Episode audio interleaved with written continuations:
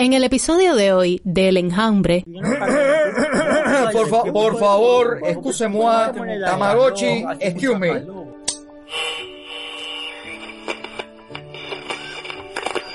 ¿Ya, ya tú probaste por la FM? Por la M, por la FM. No lo encuentro, baño. ¿Ves? ¿Ves que froto y froto y no pasa nada? Soy el genio de la lámpara. Queremos ver el ala oeste. Por supuesto. ¿Es cierto que ahí está la lámpara? Concedido.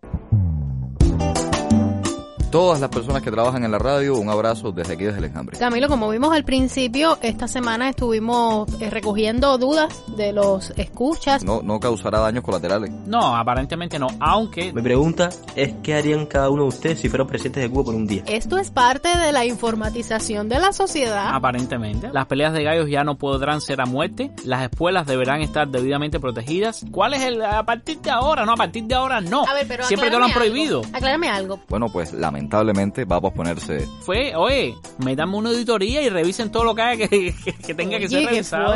Y es acerca del apagón. El tema es bastante complejo y que la economía es una cadena que parte de la base. Los americanos Y- dijeron eso. Eso, dos- eso lo dos- dijo una empresa de Nasobuco.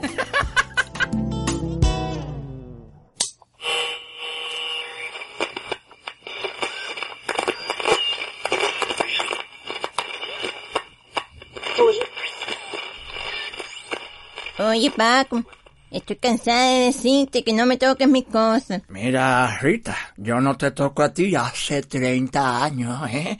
Dime tú a tus Oye, cositas, oye, mamá. Paco, deja la gracia, Paco. Este radio estaba bien sintonizado la semana pasada, pero ahora no encuentro el programa, Paco. ¿Qué programa, Rita?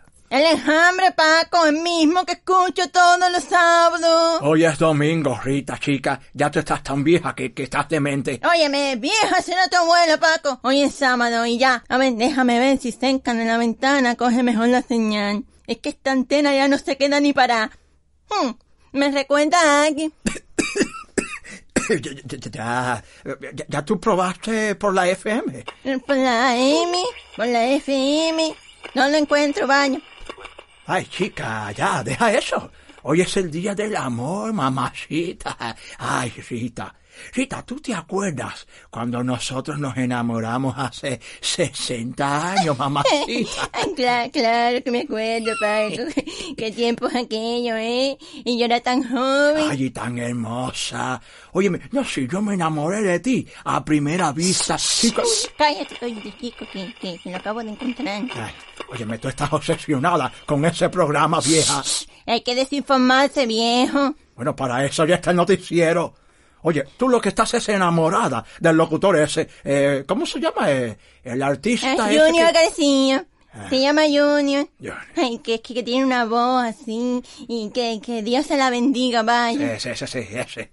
Óyeme, la, la juventud está perdida, para que tú sepas. Perdidos estamos nosotros, Paco. Oye, viejo, Hmm. los tiempos cambian, ¿eh? Y yo solo, yo solo estoy enamorada de ti, viejo. Bueno, y, y de Camilo Condi. ¿Y ese quién carajo es ahora, chica? Camilo Condi, un destacadísimo cuentapropista cubano. Óyeme, ese muchacho ha entrevistado a una pila intelectual, es importantísimo. Un saludo al embajador, gracias por aceptar nuestra invitación al enjambre. Ay, tiene una sonrisa, mira, me hizo. Oye, pero mira que tú eres salida del plato y alebre está Rita Calla, calla, calla, Pranganillo. calla, calla, calla. Lo cogí, lo cogí, lo cogí, viejo, En lo el cogí, lo de cogí. hoy del Oye. enjambre, ¿Y esa quién es?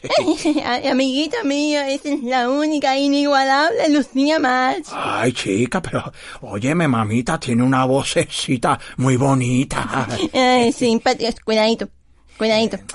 Simpatiquísima que es, pero cuidadito. Dicen, dicen que heredó un premio y todo y que era de la mismísima María Valero. La del derecho de nacer.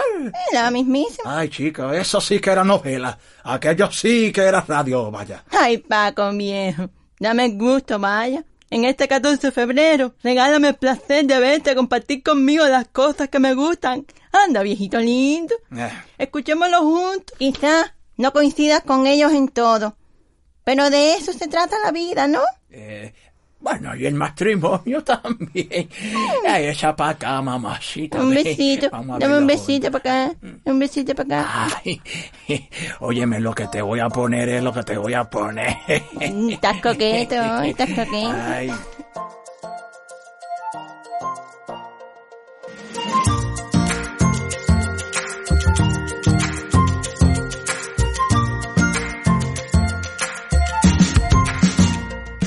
Hola, hola enjambreros, ¿qué tal todo? Muy buenos días, este es su desinformativo radial El Enjambre, siempre por la frecuencia 3.14, transmitiendo desde la ciudad de La Habana, Cuba, lo saluda Lucía March. En el lugar del mundo donde usted se encuentre, reciba nuestras buenas tardes y buenas noches.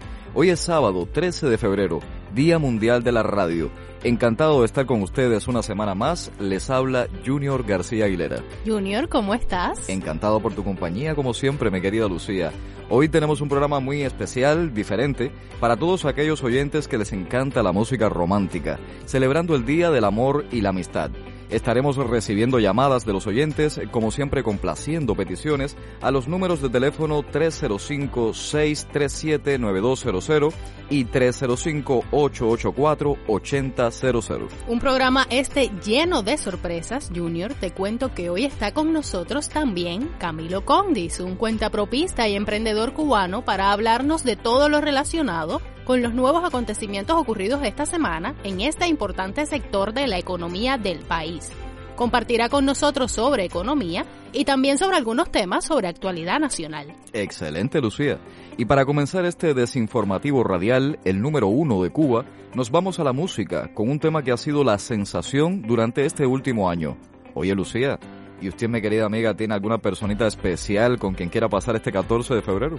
Pues claro, y quiero aprovechar tu pregunta, Junior, para recordarle a nuestros oyentes que ya están disponibles para su distribución las postales para el Día del Amor y la Amistad que el equipo del Enjambre ha querido regalarles a nuestros escuchas.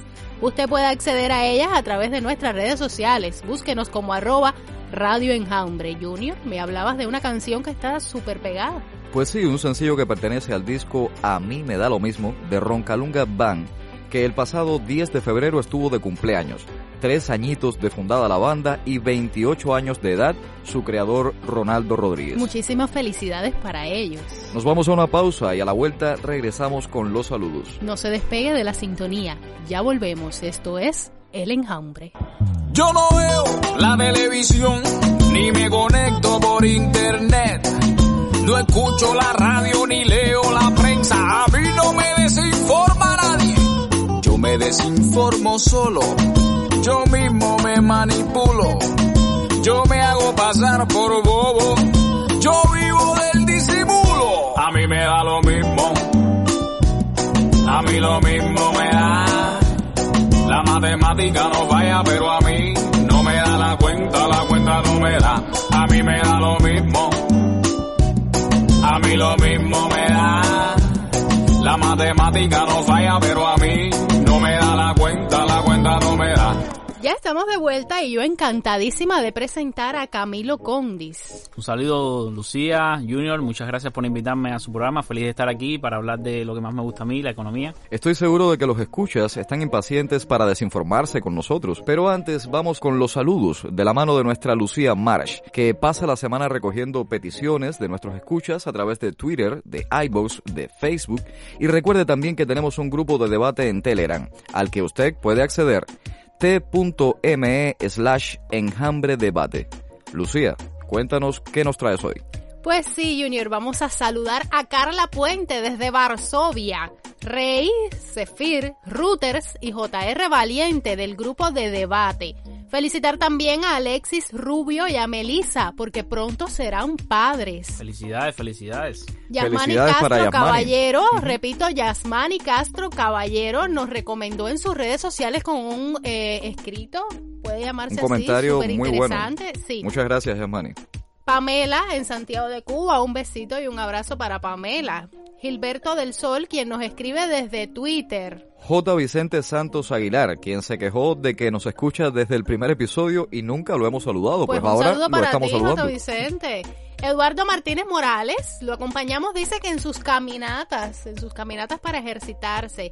Eli Alpat, Eli, ahora sí es contigo, si nos escuchas, hemos estado hablando de, de Elizabeth y de otras Eli aquí. Bueno, Eli, ahora sí es contigo. Y también para Jenicel.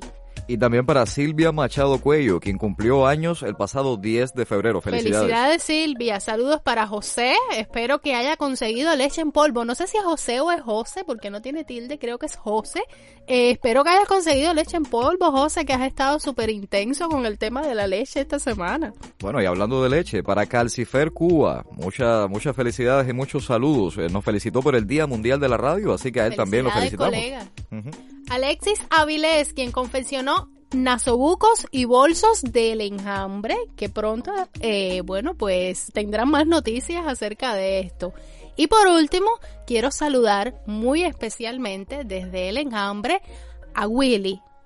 Saludos Willy. Y decirte que no estamos, estamos grabando un programa de radio. Muy interesante todo esto que hemos estado hablando, Lucía, y me dicen que ya tenemos la primera llamada de esta mañana. Llamada número uno. ¿Con quién tengo el gusto de hablar? Hola, mi nombre es Verónica, llamo desde Caibaría, Santa Clara. Hola Verónica, un saludo para todos los santaclareños que nos escuchan. Verónica, un placer escucharte. Dime, ¿cuál es la pregunta que quieres hacernos y con qué tema musical te gustaría que te complaciéramos? Gracias, Lucía, gracias. Mi pregunta es sencilla. Mira, yo tengo un hijo adolescente que está comenzando a descubrir la sexualidad y mi pregunta es, ¿existe el riesgo de que practique sexting si decido que es momento de comprarle un celular? ¿Cuáles son los mayores riesgos relacionados con esta práctica a su edad? Muchas gracias Verónica por tus preguntas. Le recordamos a nuestros escuchas que esta es una sección de debate y que nuestras respuestas son exclusivamente de opinión acerca de ciertos temas de interés. El sexting o sexo en línea creció en estos últimos tiempos de pandemia de COVID-19. Aunque Verónica, yo creo que si estás considerando regalar un celular a tu hijo, lo primero es estar seguro de que es lo suficientemente responsable para tenerlo. México es el país que ocupa el primer lugar a nivel mundial en practicar el sexting, con personas que comenzaron a hacerlo desde sus 12 años, por lo que es importante educar y hablar de los riesgos que conlleva el uso del Internet con menores de edad y también con adultos. En la etapa de la adolescencia, con el llamado despertar sexual, es habitual querer atraer a los demás. El sexting es una manera más de filtrear para los adolescentes, haciendo uso de los medios con los que cuentan hoy día. Se debe tener en cuenta que no todos los adolescentes practican el sexting, por supuesto, ni tampoco existe un perfil concreto de persona que lo realice. Cualquier adolescente puede plantearse enviar imágenes, videos o mensajes con connotación sexual a su pareja o a otra persona, como una forma de expresión íntima y consensuada, y tomar las debidas precauciones, por lo que este tipo de conductas no se deben generalizar ni juzgar a la ligera. Muchas gracias, muchas gracias. Un saludo para todos y éxitos en la próxima temporada. Eh. Eh, ay, quisiera que me complacieran con un tema de, de Rolly Berrío, músico y compositor de aquí de Santa Clara. Se titula 14 de febrero. Llamada número 2. Me dicen que tenemos a Omar Díaz en la línea. A juicio de los creadores del enjambre, ¿qué hay de semejante y qué hay de diferente en el mundo de los podcasts con respecto a, a, la radio convencional? Bueno, quizás en otros países no existan demasiadas diferencias entre la radio y los podcast. Pero en el caso de Cuba, la diferencia fundamental es que la radio generalmente sigue determinadas políticas editoriales y en estos podcasts hacemos lo que nos da la gana. Oye, colega, yo creo que yo tengo muy claro las diferencias entre el podcast y la radio, la radio eh, convencional, ¿no? La principal diferencia está entre que el podcast es un medio que yo lo siento como que mucho más personal. Mientras la radio se dirige a muchísimas personas, el podcast se dirige al oído del escucha en específico, ¿no? Y tenemos otra llamada en línea, escuchemos. Hola, hola, soy Anónimo, soy un fiel seguidor del enjambre, escucho el podcast del capítulo 1 y nunca he perdido un episodio. Los admiro mucho los tres, para mí son vaya, personas geniales y esta temporada es mi favorita por diferencia. Mi pregunta es qué harían cada uno de ustedes si fueran presidentes de Cuba por un día. Un saludo y un abrazo para, para todos ustedes y en especial para mi del futuro. Gracias, Anónimo. Pues, oye, qué buena pregunta esa. Yo, quisiera que nuestro invitado especial nos dijera, comenzara eh, él diciéndonos, eh, Camilo, si fueras presidente por un día, ¿qué harías? Despedir a mucha gente, ¿no? Pues yo haría lo mismo. A todos aquellos funcionarios que son guatacones, lamebotas e ineficientes, los mandaría para su casa, contrataría o pondría al frente de estas responsabilidades a personas que sí sepan lo que hacen y me tomaría el resto del día libre. Y yo creo que yo redactaría una resolución con pocos incisos que ordenara por decreto nacional que todas las personas se tiñeran el pelo de rojo, que no aporta nada, pero sería súper divertido, ¿verdad? Llamada número 3, tenemos a Ángel en la línea. Buenos días, enjambrero. Felicidades por el Día de la Radio. Les tengo una pregunta, la cual nos tiene en jaque a toda la comunidad que los escucha. Y la pregunta es la siguiente. Ya casi. Oye Ángel, pero no nos presiones tampoco, ¿no? no Oye, tú sabes lo que es llamar por teléfono para decir eso. Oye, de- de- de- eh, Junior, tenemos otra llamada. No, antes quería decirle algo al querido Ángel. Enroque corto y jaque mate. Ya casi. Llamada número 4 en línea.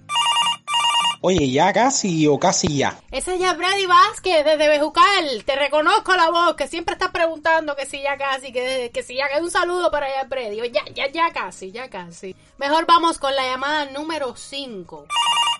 Hola a todos los enjambreros y gracias al equipo por permitir esta maravillosa oportunidad. Soy Talía Fernández y mi pregunta es, ¿cómo conocieron a la talentosísima Lucía March? Feliz San Valentín para todos. Un saludo para Talía, la fan número 3 de Lucía Marsh. Obviamente el fan número 1 es Camilo Condis y el fan número 2 soy yo. ¿Cómo me conociste, Junior García Aguilera? Te conocí un día que estaba ensayando Hembra en La Madriguera, la sede del HS en La Habana, y tú te apareciste para premiarme por un- una décima que había escrito para el enjambre con una gorra que no me quito jamás de la cabeza. Sí, óyeme, eh, un placer tremendo haberte conocido, Junior, y después haber compartido micrófonos contigo. ¿Y cómo me conoció usted, Camilo Condis? Eh, a ti te conocí, bueno, digitalmente por, por Twitter. Por la plataforma Twitter. Y luego en persona cuando ya te hice el ofrecimiento de, de hacer Estamos hablando sobre las consecuencias de hacerse perfiles en las redes sociales. Aquí tenemos unas eh, que a los queridos escuchas. Eh, Pues me nada, acabo de enterar de que Camilo Condis conoce a Lucía de atrás. Tenemos una última llamada. Hola, hola, hola amigos del enjambre. Nada, lo que aprovecho esta posibilidad de mandarle un audio a ustedes para felicitarlos. Eh, me llamo Alex, soy de Santiago de Cuba, soy fiel oyente de ustedes desde los, prim- desde los primeros capítulos que ustedes, yo empecé a escucharlos desde que estaba por el capítulo 11, así que llevo recorrido ya con ustedes por acá. Y nada, quiero felicitarlos, quiero que sigan con esa buena labor, que sigan haciendo ese trabajo profesional, que sigan informando y, debatiendo todo lo, todas la- la- la- las cosas de actualidad para nosotros, para los jóvenes, y, y que mantengan la profesionalidad. Están bien, sigan así y Dios me los bendiga y larga vida para el enjambre. Pues muchísimas gracias a Alex eh, por este saludo y estas palabras y realmente nos reconforta muchísimo saber que, que nos escuchan con esta atención, con este cariño y con este interés por mantenerse desinformado. Vamos a una pausa comercial y al volver ya comenzamos.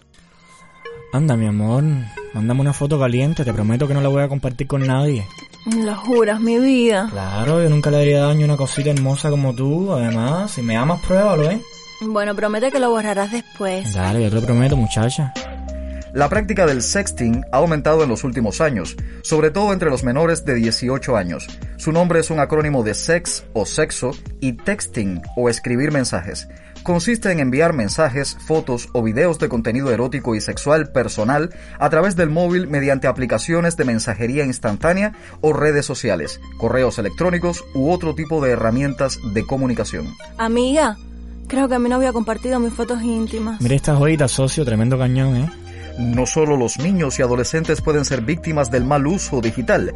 La sextorsión o chantaje sexual aparece en todas las edades y se combate sin duda con menores herramientas y más miedos entre los menos maduros emocionalmente. Los delincuentes que lo realizan juegan con la vergüenza y la culpa para extorsionar y conseguir que la persona realice lo que su sextorsionador le pida, a cambio de no contar nada de lo sucedido. Hacer sexting no es malo en sí, sino el mal uso de este. Vivir y disfrutar nuestra sexualidad como deseamos no es malo si se respeta a todas las personas participantes, empezando por uno mismo. Conocer estos riesgos nos ayuda si queremos realizar esta práctica y de ser así, con quién, cómo y cuándo hacerlo, al igual que a tomar medidas, sobre todo en relación a los más pequeños. Radio Enjambre, por una educación sexual responsable.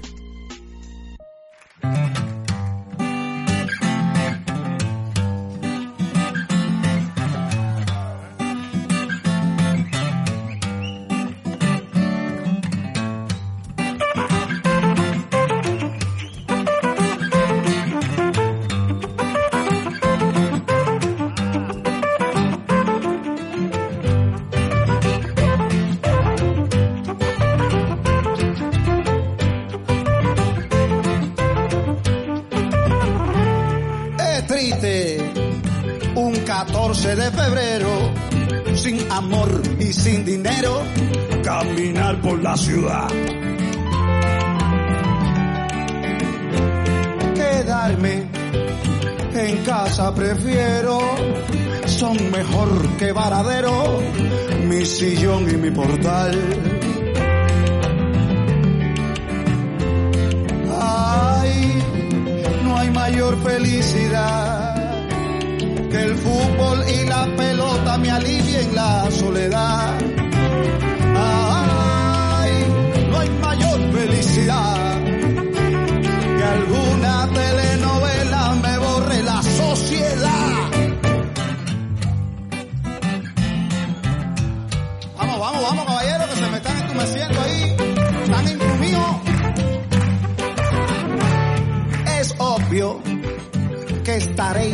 Pensando que esto yo lo digo porque estoy llorando. Oye, Rolando, no llores más, mijo.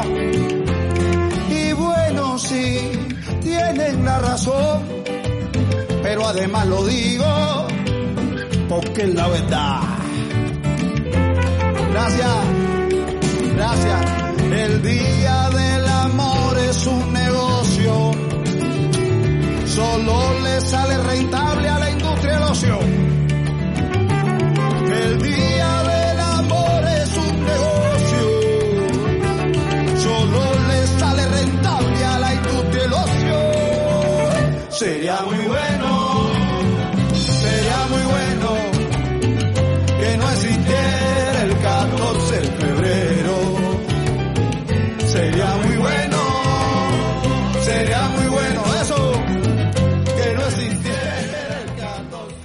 Y ahora sí, queridos amigos, queridos escuchas y aquellos que sin ser amigos también nos escuchan, las noticias. Ya se puede hablar normal. Oye, oye, me, me duele, me, me duele la S. De verdad. Oye, ser locutor es tan duro. Porque terminas con dolor aquí en la mandíbula. Todo el tiempo, Todo, todo, todo el- derecho. sí, todo engolado, todo, todo, oh, charito, oh. Yo considero a Marlon Marlon que tiene que hablar todo el tiempo así pegando la barbilla al pecho. Oye, Eh, Junior, le dimos difícil. un ¿eh? golpe de estado a Camilo y lo trajimos de invitado a su propio programa. Nada, señores, un pequeño homenaje por el Día de la Radio para demostrar que nosotros sí podemos hacer radio y sí es radio lo que hacemos. Eh, Y pues, también para demostrar que ahora mismo lo hacemos mejor que si hiciéramos radio. Así es mismo. decir, yo prefiero esta parte que la parte anterior, ¿eh? eh, felicidades a todos los colegas en el Día Mundial de la Radio, sábado 13 Tanto de la radio como febrero. los colegas Sí, no, en serio. eh, no, eh, a ver, bromas aparte, es muy serio el trabajo que hacen nuestros locutores, el trabajo que hacen los trabajadores de la radio y es un trabajo realmente que, que se quiere mucho, es un trabajo que los que lo han hecho saben el amor que, que se siente por esa profesión y desde aquí les mandamos un abrazo respetuoso siempre. Que no son solo locutores, porque también están los, ¿sabes? Personal técnico de la radio. Sí, sí, sí. Todas las personas que trabajan en la radio, un abrazo desde aquí, desde el enjambre. Bueno, y entonces, ¿qué tenemos para hoy? Dime, Junior, cuéntame algo. Bueno, voy a empezar por mi tierra, por Holguín. ¿Qué pasó en Holguín? Les voy a contar que hay restricción de movimiento en Holguín. Restricción de movimiento nocturno desde las 8 de la noche y hasta las 5 de la mañana. Solamente podrán circular medios estatales autorizados en función del enfrentamiento al nuevo coronavirus y también trabajadores en horario laboral extendido. Pero hay toque de queda.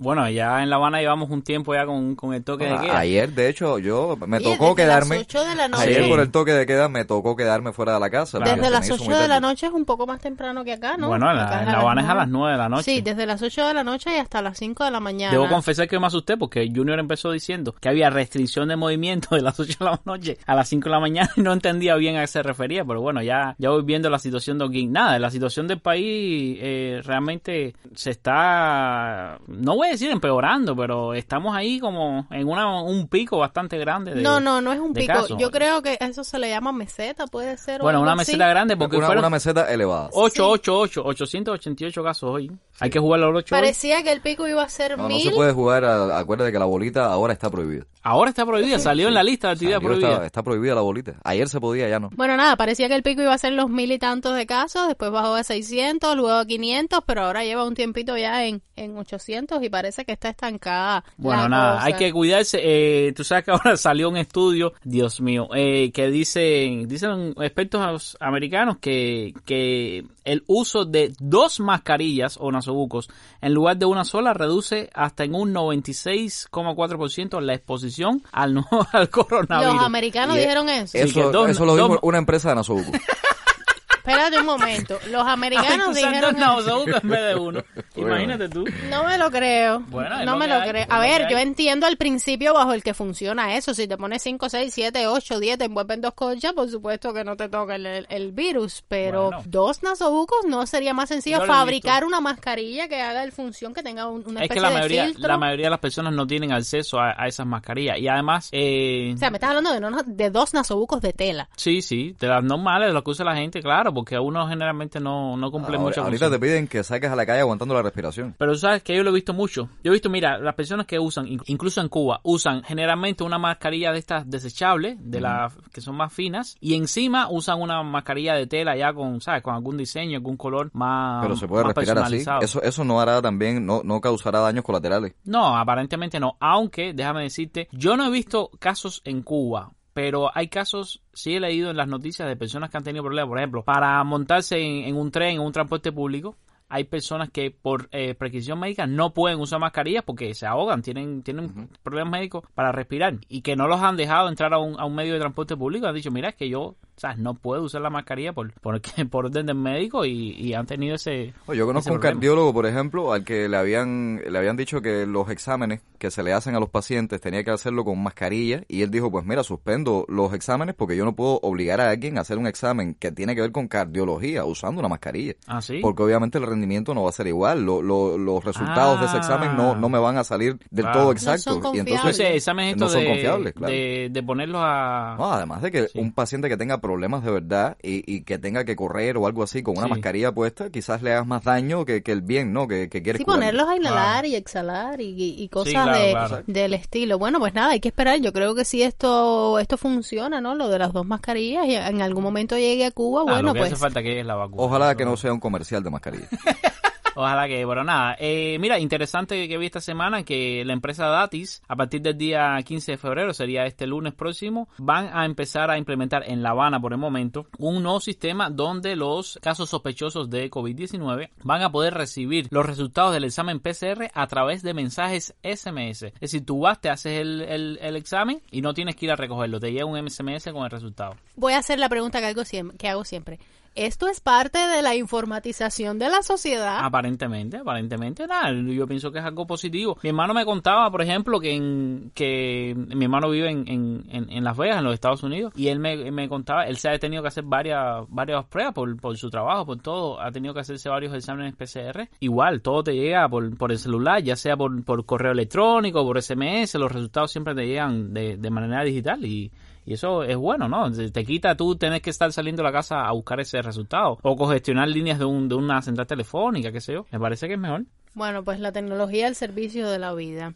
Y muchachos, también un poco en este tema de- del virus, por la compleja situación epidemiológica, en Pinar del Río se decidió paralizar el curso escolar en sus 11 municipios a partir de este lunes. Sí, no, eh, esto, esto es algo que bueno, que, que ya puede suceder en cualquier provincia en estos momentos. Ahora sucedió en, en Pinar del Río. Están tratando las escuelas de, ¿sabes? De, de apoyarse y me parece muy bien en, en, este tema de las teleclases. Al mismo tiempo, la Universidad de La Habana eh, ya anunció que iniciará el primero de marzo eh, el, el, nuevo, el nuevo curso para los estudiantes continuantes, pero no va a ser de manera presencial. Uh -huh. Cada facultad le va a informar a sus estudiantes el procedimiento a seguir y eh, esto va a, a variar en cada caso. Pero bueno, vemos que van a, van a tener que recurrir a opciones porque si no, ahorita, oye, va a ser otro año más sin, sin poder dar clases, ¿no? Bueno, Camilo, y la pregunta que más ha estado eh, presente en redes sociales, en Facebook, en Twitter, y es acerca del apagón sí. de Internet que ocurrió en, hace horas, ¿no? Sí, ayer viernes, ¿no? Afectada, ayer viernes. Bueno, yo en realidad prácticamente no me enteré del apagón porque mi sí. apagón personal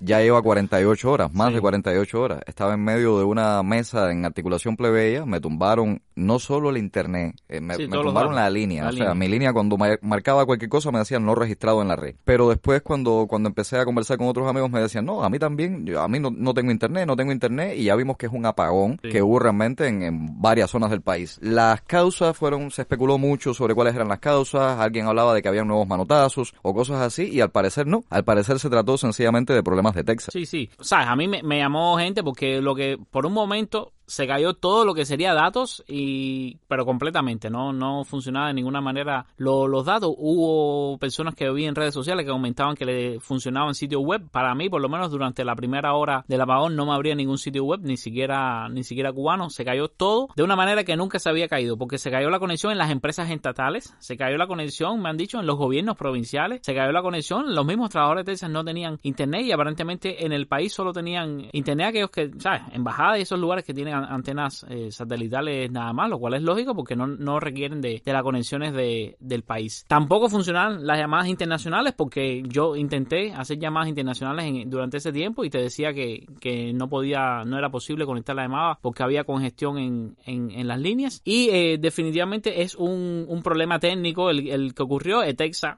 enseguida se disculpó, lo cual no ha hecho en otros casos donde el, el, corte de datos no ha sido por problemas técnicos, donde Texas simplemente calla y no dice nada. En este caso sí, enseguida que hubo conexión, ellos se disculparon y, y dijeron que había un problema técnico que, que ya estaban resolviendo. O disculparse no, yo creo que realmente lo que tenían que hacer era in informar, ¿no? Más que disculparse, sí, porque esto, esto de disculpen las molestias que puedan ocasionarle bueno, pero... suena muy bonito, lo usamos todos en algún, todos los que brindamos servicios en algún momento. El programa de Hambre Radio salió tarde, disculpen las molestias que esto puede ocasionar, Eso pero que realmente, que realmente esto no, no es, no resuelve nada, por decirlo de alguna manera, realmente lo que estábamos esperando los usuarios, usuarios, clientes de Texas, era pues una explicación, ¿no? Bueno, la explicación. Información. La explicación, todavía no información. está. Bueno, la aplicación no está, pero tú sabes que, déjame decirte una cosa de la que no se ha hablado mucho y, y sí veo que varios usuarios lo han comentado hay eh, eh, varios cubanos que han dicho que vieron una reducción significativa en su paquete de datos sí. a partir del apagón. Es decir, que tenían más datos ante el apagón y que de pronto tenían menos datos. ¿sabes? Es, es, algo difícil de probar porque uno gasta y no está cada cinco minutos revisando ¿Qué cosas cuántos suceden datos. en el apagón? Pero bueno, hay, hay quien dice que, que, a lo mejor, ¿sabes? No sé si un problema relacionado con, no sé, con el reinicio de los servicios o qué sé yo, pero se están quejando de que, de que hubo problemas con eso. Mira, hay, hay, una noticia, ¿eh? Hay una noticia y es una nueva campaña que ha iniciado el Ministerio de Cultura que se llama Tienes la Palabra. Sí. Claro, esa palabra yo recomendaría al Ministerio de Cultura que hablen con Murillo porque creo que la palabra está un poco desordenada. Hay letras que están al revés, boca abajo. Quizás lo que intentaron decir los que diseñaron este este eslogan es que esa palabra puede ser diversa o algo así. Sí. Lo que pasa es que solamente esa diversidad queda en el eslogan. En la práctica todavía no estamos viendo una apertura eh, hacia la diversidad de, de los artistas en Cuba. Pues nos vamos a una pausa musical. No se vaya, que enseguida estamos de vuelta.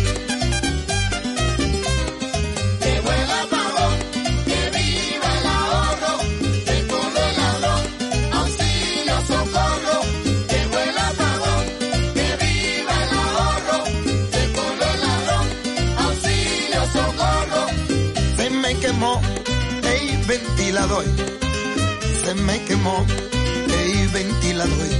Y a Tita se le fundió, ey televisor. Y a Tita se le fundió, ey televisor. El radiocito de Tito también se quedó sin voz, el radiocito de Tito también se quedó sin voz.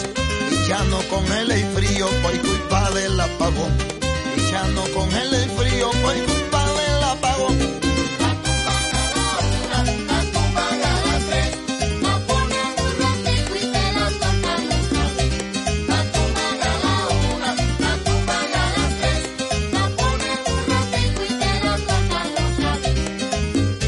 Ella apagón, no tiene peidón de Dios. Ella apagón, no tiene peidón de Dios. Ojalá que se la coiten, al sé que me la coito. Ojalá que se la coiten, al sé que me la coito.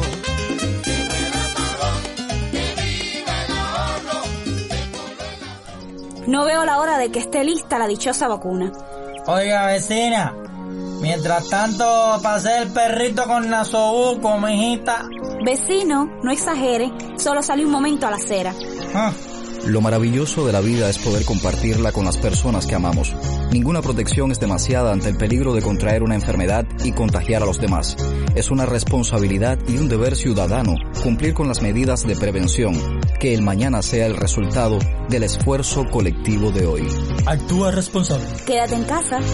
Este es un mensaje de El Enjambre.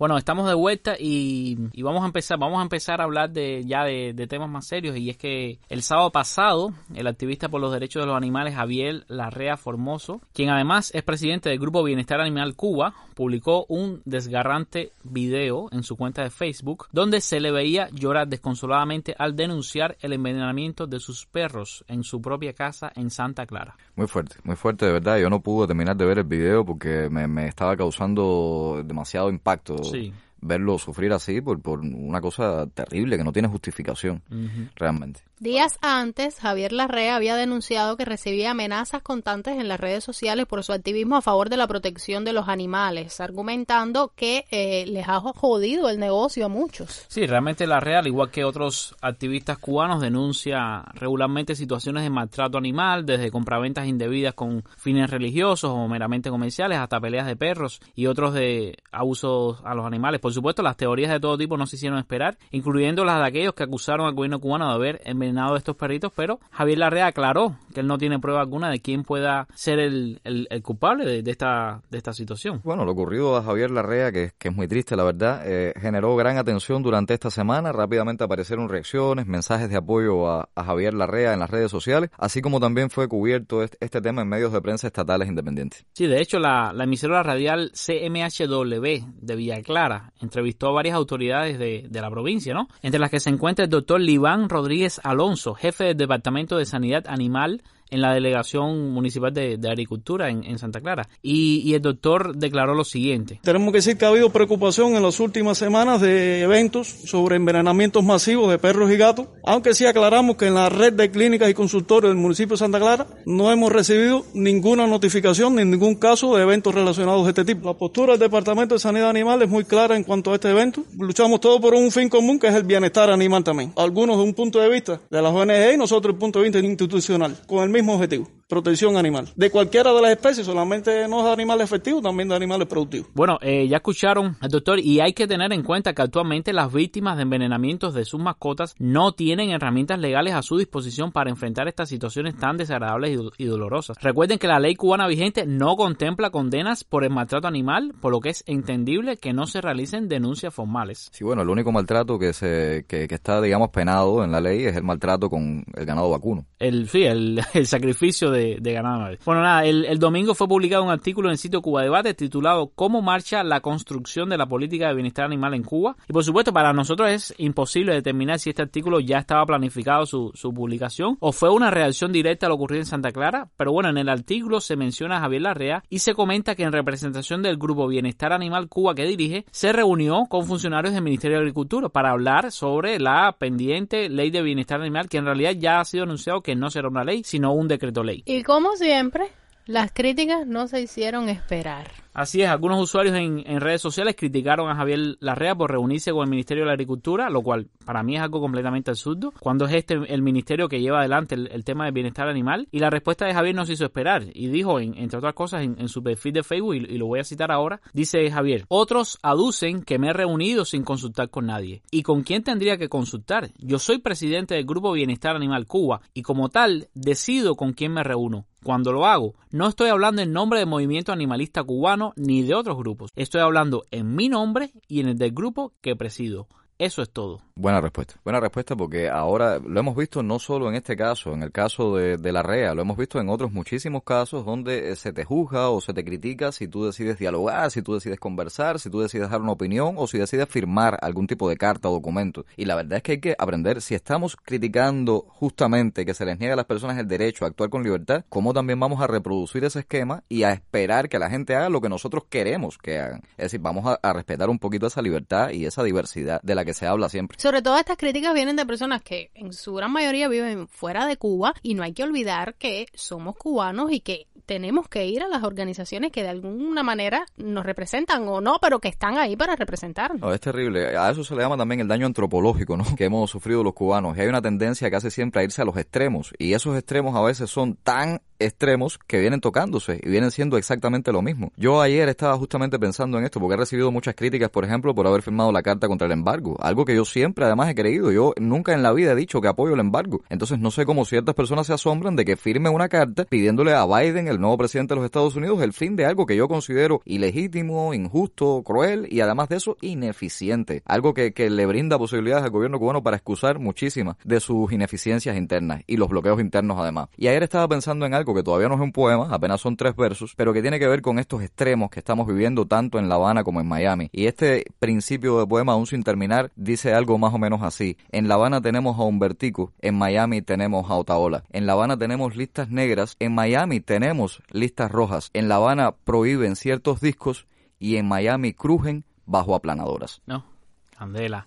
Bueno, nada, Cabero, volviendo al, al artículo de, Cuba Debate, este contiene realmente informaciones interesantes acerca de, de, qué podemos esperar del decreto ley sobre, sobre el bienestar animal. Por ejemplo, se, se asegura que, que en un corto plazo el decreto será sometido a aprobación por el Consejo de Estado y ratificado por la Asamblea Nacional del, del Poder Popular. Primero, recordar que este eh, decreto, que en realidad, ya lo dije, era un, una ley en su inicio, una ley de bienestar animal, debió haber salido en noviembre pasado según el cronograma legislativo de la Asamblea Nacional. Y segundo, me, me da mucha gracia, como dice en el artículo, que el decreto será ratificado por la Asamblea Nacional del Poder Popular cuando se supone que es una votación y, y, que la Asamblea decida si lo ratifica o no lo ratifica. Es decir, tú no puedes asegurar que la Asamblea Nacional, bueno, bueno, bueno, bueno, no vamos a caer ahí, no vamos a caer. Nada, eh, interesante que, que, en cuanto a las contravenciones eh, se asegura que la cuantía de las multas deberá ser rigurosa, con cifras que puedan alcanzar los 7 mil pesos y se condenarán los casos de zoofilia como una de las tipologías de maltrato animal más fuertes. También, bueno, las peleas de perro por su parte van a quedar totalmente prohibidas. Sin embargo, por ejemplo, las peleas de gallos o lidias de gallos no estarán prohibidas de la misma manera. ¿No? Y uno se pregunta por qué, ¿no? uno se pregunta, bueno, eh, si una cosa está mal, la otra también. Con respecto a este tema, Orlando Díaz Rodríguez, que es director jurídico del Ministerio de la Agricultura, declaró que se aboga porque no existan enfrentamientos de animales inducidos por el hombre, eh, salvo los autorizados por autoridades competentes, ya que hay, según él, asuntos que tienen que ver con parte de nuestra cultura e idiosincrasia y la transformación de esos procesos deben ser graduales. Y aquí estoy seguramente pensando no tanto en los campesinos que todavía practican estas peleas de gallos donde hay apuestas además. Yo de hecho estaba muy interesado hace un tiempo en este asunto porque quería hacer una película sobre este tema de las peleas de gallos en Cuba y en mi vida he visto una pelea de gallos. Aunque bueno, mira, mi abuelo por ejemplo, mi abuelo materno sí se, él desde joven, uno de los trabajos que tuvo, tuvo muchos trabajos, fue entrenar gallos para, para pelea. Él era el que los ponía a correr, tenía determinadas técnicas, ¿no? Para entrenar los gallos. Y este mundo de alguna manera me fascinaba, pero ahora mismo tengo una posición en contra de este tipo de maltrato animal, porque sigue siendo un maltrato animal, se mueren, ¿eh? Se mueren los gallos. Lo, lo en que yo pienso, peleas. cuando se habla de, de, las peleas de gallos y se dice que es parte de la cultura e idiosincrasia del cubano, pienso en, en el debate que hay en España con. Eh, con los, los toros, toros, con las corridas de toros. Corridas de toros y que mueren, ¿no? Son asesinados los toros uh -huh. en las corridas y, y entonces eh, hay un como un lema que dice tortura no es cultura, ¿no? No, es que imagínate, ahora tú te imaginas que en Perú o en México o en algunos de estos pueblos que tenían culturas mayas, aztecas, incas, digan, oye, era parte de nuestra cultura sacar corazones, así que ¿por qué no nos van a permitir que disfrutemos humano. esa tradición de un sacrificio humano, subir a una pirámide, arrancarle el corazón a una persona? Yo Por crecí favor, en una caballero. finca a, digamos que, no sé, 150 metros de, de una valla de, de gallos que estaba así un poco alejada, era como la casa contigua a, la nuestra. Y en esa casa vendían, yo recuerdo que vendían eh, la primera vez en la vida que, que yo conocí el bocadito de helado, eh, lo vendían ahí en esa casa, ¿no? Y entonces eh, mi papá me daba, creo que eran cinco pesos lo que, lo que valía en ese entonces, no recuerdo, mi papá me, me daba y yo iba caminando por el trillo a comprar el, el, el helado y ahí estaba la, la valla que por lo general estaba llena de personas y había como que una especie de, de feria, de campesinos y cosas a su alrededor. Eh, lo que me llevo de, de ese recuerdo de la niñez, yo era muy pequeña, no sé, digamos cinco años, quizás seis años. Lo que me llevo es que había como que un clima de que era algo ilegal, ¿no? Y que de momento se podía armar un corre-corre y todo el mundo recoger los gallos y, y, era algo que se realizaba los fines de semana y era como una especie de mm, el momento en el que más vida había en, en aquel lugar y es lo que dice Camilo, parte eh, un poco, ¿no? De, de esta parte del campesinado, pero que no, Sí, pero déjame, déjame aclarar ahí. El, el tema de la ilegalidad realmente viene por las apuestas. ¿sabes? Eh, aún, aún en este momento, aún no hay una ley de bienestar animal. Lo que está prohibido es apostar en las peleas de gallos o de perros. En cualquiera de, de estas circunstancias, lo que está prohibido es apostar. Es decir, legalmente no hay nada que prohíba eh, echar, Echar a a fajar pelear. a los animales. Exacto. Pero eh, lo que está prohibido es apostar sobre... sobre No, y Camilo, hay otra cosa aquí también. Todo el mundo sabe que hablando de tradiciones, en el mundo militar, sobre todo de altos, eh, altas graduaciones generales y este tipo de cosas, existe este, este, la- las vallas, las peleas de gallo. Es una tradición que ellos traen desde, desde su formación. Eran campesinos muchos cuando se unieron a, a- al movimiento 26 de julio, etcétera, y han conservado esas tradiciones. Pero mira, si hablamos de tradiciones, si se trata de respetar tradiciones, habría que respetar, por ejemplo, la bolita. Tú quieres algo más tradicional, más arraigado en la cultura popular, que no, no, por ejemplo, la charada. Fíjate Sí. que cuando tú ves eh, a una gente vendiendo cosas en un, en un pasillo, una calle en La Habana, y viene la policía, todo el mundo dice agua. Escucha de dónde viene esto. Agua en la charada es el número 50. Sí, 50 en la charada también es policía. O sea, la gente dice agua queriendo decir policía. En, en nuestro episodio Y número eso 50. viene de la sí. charada.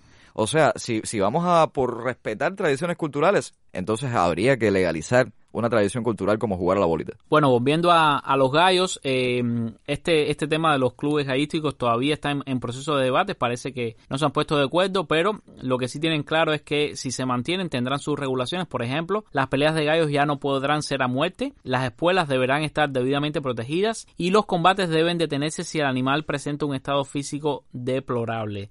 Y eh, estas nuevas normas en, en general establecerán que cualquier actividad que incluya el uso de animales, incluyendo a los mismos trabajadores por cuenta propia, requerirán de una licencia veterinaria y del cumplimiento de los requisitos sanitarios que autorice dicho trabajo con animales. La semana pasada comentamos que los médicos veterinarios se quejaban de que se les prohibiría ejercer su profesión en consultas privadas, ¿se acuerdan? Sí. Pero el martes pasado, durante la mesa redonda sobre el sector por cuenta propia, tema del cual hablaremos más adelante, se informó que sí sería posible ejercer esta actividad como cuenta propista, aunque limitado a los llamados animales afectivos. Y ya bueno, enseguida, por supuesto, comenzaron los chistes y los cubanos preguntándose qué cosas son los animales afectivos. Eh, si le tengo cariño a una gallina, por ejemplo, a una chiva o a una lagartija, le puedo llamar eh, a una clínica, la puedo llevar a una Esto del clínica cariño con la veterinaria. chiva y con la yegua es conmigo, Camilo. No, no, mira, acuérdate, que, ver, pero- acuérdate que la zoofilia es una de las contravenciones más grandes que se va a tener. Tienen que tenerlo en cuenta. Así que hay que ver qué tipo de cariño. No, ¿eh? pero mira, en serio, si tú tienes una tortuga, Sí. una jicotea, Sí. o- eh, ¿cómo tú sabes que ese animal siente afecto por ti? Eh, la tortuga lo único que hace es mover la cabeza, es decir, no es, no es que te va a sacar la lengua, que se va a acercar para que tú la acaricies, entonces no califica como animal afectivo. Pero yo creo que eh, la calificación viene del afecto que tú sientas, no del que siente el animal. Porque a lo mejor tú puedes tener un gato al que tú quieres mucho y el gato ni te hace caso. Sí, pero, bueno, sigue por- y siendo por un eso animal mismo que conozco afectivo. personas que tienen perro y le hacen el caso al perro. Por Pero eso. afectivo, a ver, a ver, hablando serio, afectivo no es sinónimo de doméstico, de animales que se puedan domesticar. A ver, es que el- lo que dijeron en la mesa redonda fue eso, animales afectivos, lo que ha salido en todos los medios de No prensa. existe un listado de animales No hay un afectivos. listado de animales afectivos. No se sabe qué cosa es un animal afectivo en el sentido de que, el- yo puedo tenerle afecto a, a- a un animal que no es una mascota tradicional. Hay quien le tiene mucho afecto a, a su caballo. Ay, realmente a la boa vaca. constrictor mía y yo nos, nos llevamos bastante Claro, bien. son Tenemos eso nuestras mismo, ¿no? Un cerdo, un cerdo, que mucha gente cría cerdo en su casa y no necesariamente porque Sí. le tenga mucho afecto al cerdo, sino porque tiene, le tiene afecto a, a- a su estómago. Sí. Vaya. Eh, y este animal se enferma, entonces tampoco lo puedes llevar a vacunar. A ver, déjame decirte una cosa. Eh, en, en Estados Unidos yo tengo una muy buena amiga, ella es eh, amer- estadounidense, americana. eh, Tiene un cerdo como su mascota. en su casa, yo he estado ahí, es un cerdo, se llama Coco. Eh, el cerdo tiene hasta cuenta de Instagram propia y todo.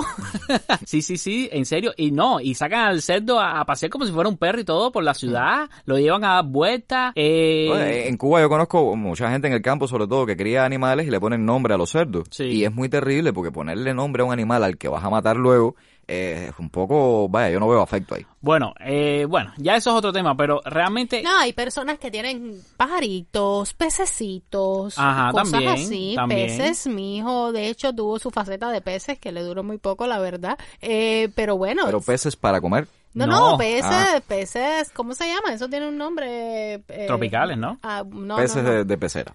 Pe- Peces de pecera. eh, Sí, lo que ajá. se llama peces tropicales. Peces de ciudad. Eh, bueno, pues yo creo No, a ver, pero a ver, eh, espérate, Lucía, dame interrumpirte. A ver, más allá del tema de los animales afectivos, el tema es bastante complejo. Olvidemos ahora de, de definir qué cosa es un animal afectivo o no. Están dejando fuera de la oportunidad de, de que sean atendidos por veterinarios en clínicas privadas a miles de cubanos que tienen lo que decía Junior, que tienen un cerdo, que tienen o sea, chiva, como decía Lucía, una vaca, y que no van a poder atenderlos. Y sabemos muy bien de que hay muy poca capacidad en las clínicas estatales, así que lo sensato sería permitir la creación de más clínicas que puedan ofrecer estos servicios. Y es que ¿sabes? Las clínicas de todo tipo tienen sus problemas.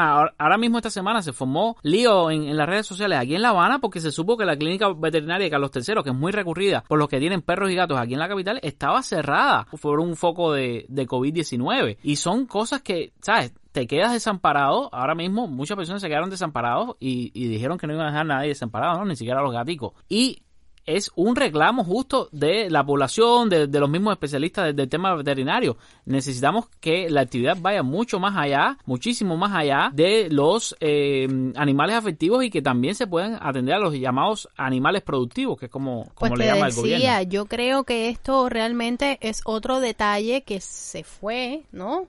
Y entonces eh, ahora como hay una especie como de plan de contención, porque las personas por supuesto se van a quejar y van a decir, oye, pero yo necesito que los veterinarios, que mi mascota, que mira, que no sé qué, y entonces bueno, eh, a estos no, pero a los afectivos sí, y entonces volvemos a caer en el- los detalles que se pierden y entonces genera toda esta polémica y todas estas dudas entre la gente, el, el- el cerdo sí, la chiva no, etcétera. No, hay, hay gente realmente muy salvaje. Hay gente que cuando se enferma no tienen la menor idea si ir a atenderse con un médico en un hospital o atenderse con un veterinario porque son, son más Bueno, animales mira, que- pero mira, ya la semana pasada habíamos comentado lo absurdo que era emitir un decreto que prohibía la práctica de la medicina veterinaria semanas antes de la publicación del decreto ley que estamos esperando de bienestar animal. Y pocos días después de este anuncio, entonces se da este otro anuncio que confirma lo desconectado que está el aparato legislativo del país, donde se firman constantemente decretos y leyes que son totalmente incompatibles o que se derogan normas jurídicas muy recientes, porque está bien que tú derogues una norma jurídica de, de- una situación que cambió en, en, en un año, en dos años, quizás hasta seis meses, pero tú no puedes decir que derogaste una norma jurídica que se creó la semana pasada y que salió en la Gaceta oficial la semana pasada. Eh, Evidentemente hay una Ay, desconexión pero muy grave. ahí. querían comer a los curieles, por favor, se querían comer a los curieles. Bueno, eso pasará. Eh, La jutía, los, los canguros, alguna vez quisimos comer canguros. los avestruces, No hay can- los no, avestruces.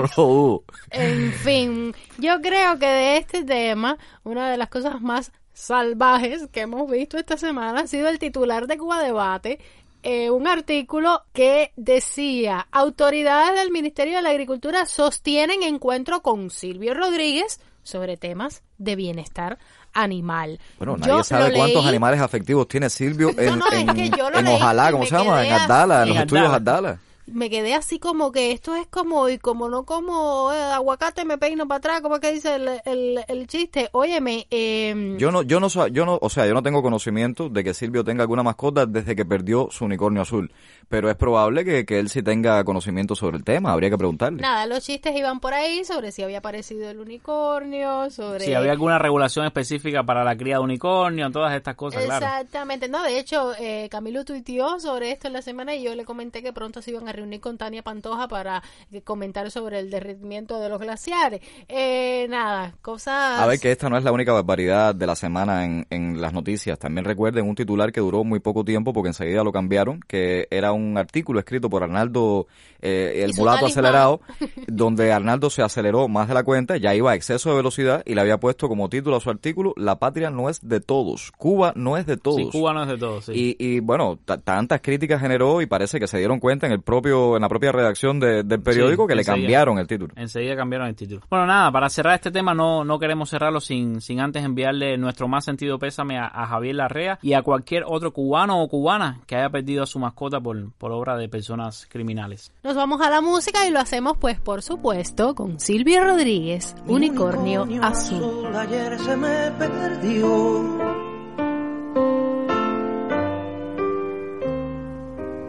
No sé si se me fue, no sé si se extravió. Y yo no tengo más que un unicornio azul. Si alguien sabe de él, le ruego información. Cien mil o un millón, yo pagaré. Mi unicornio azul se me ha perdido ayer. Se fue.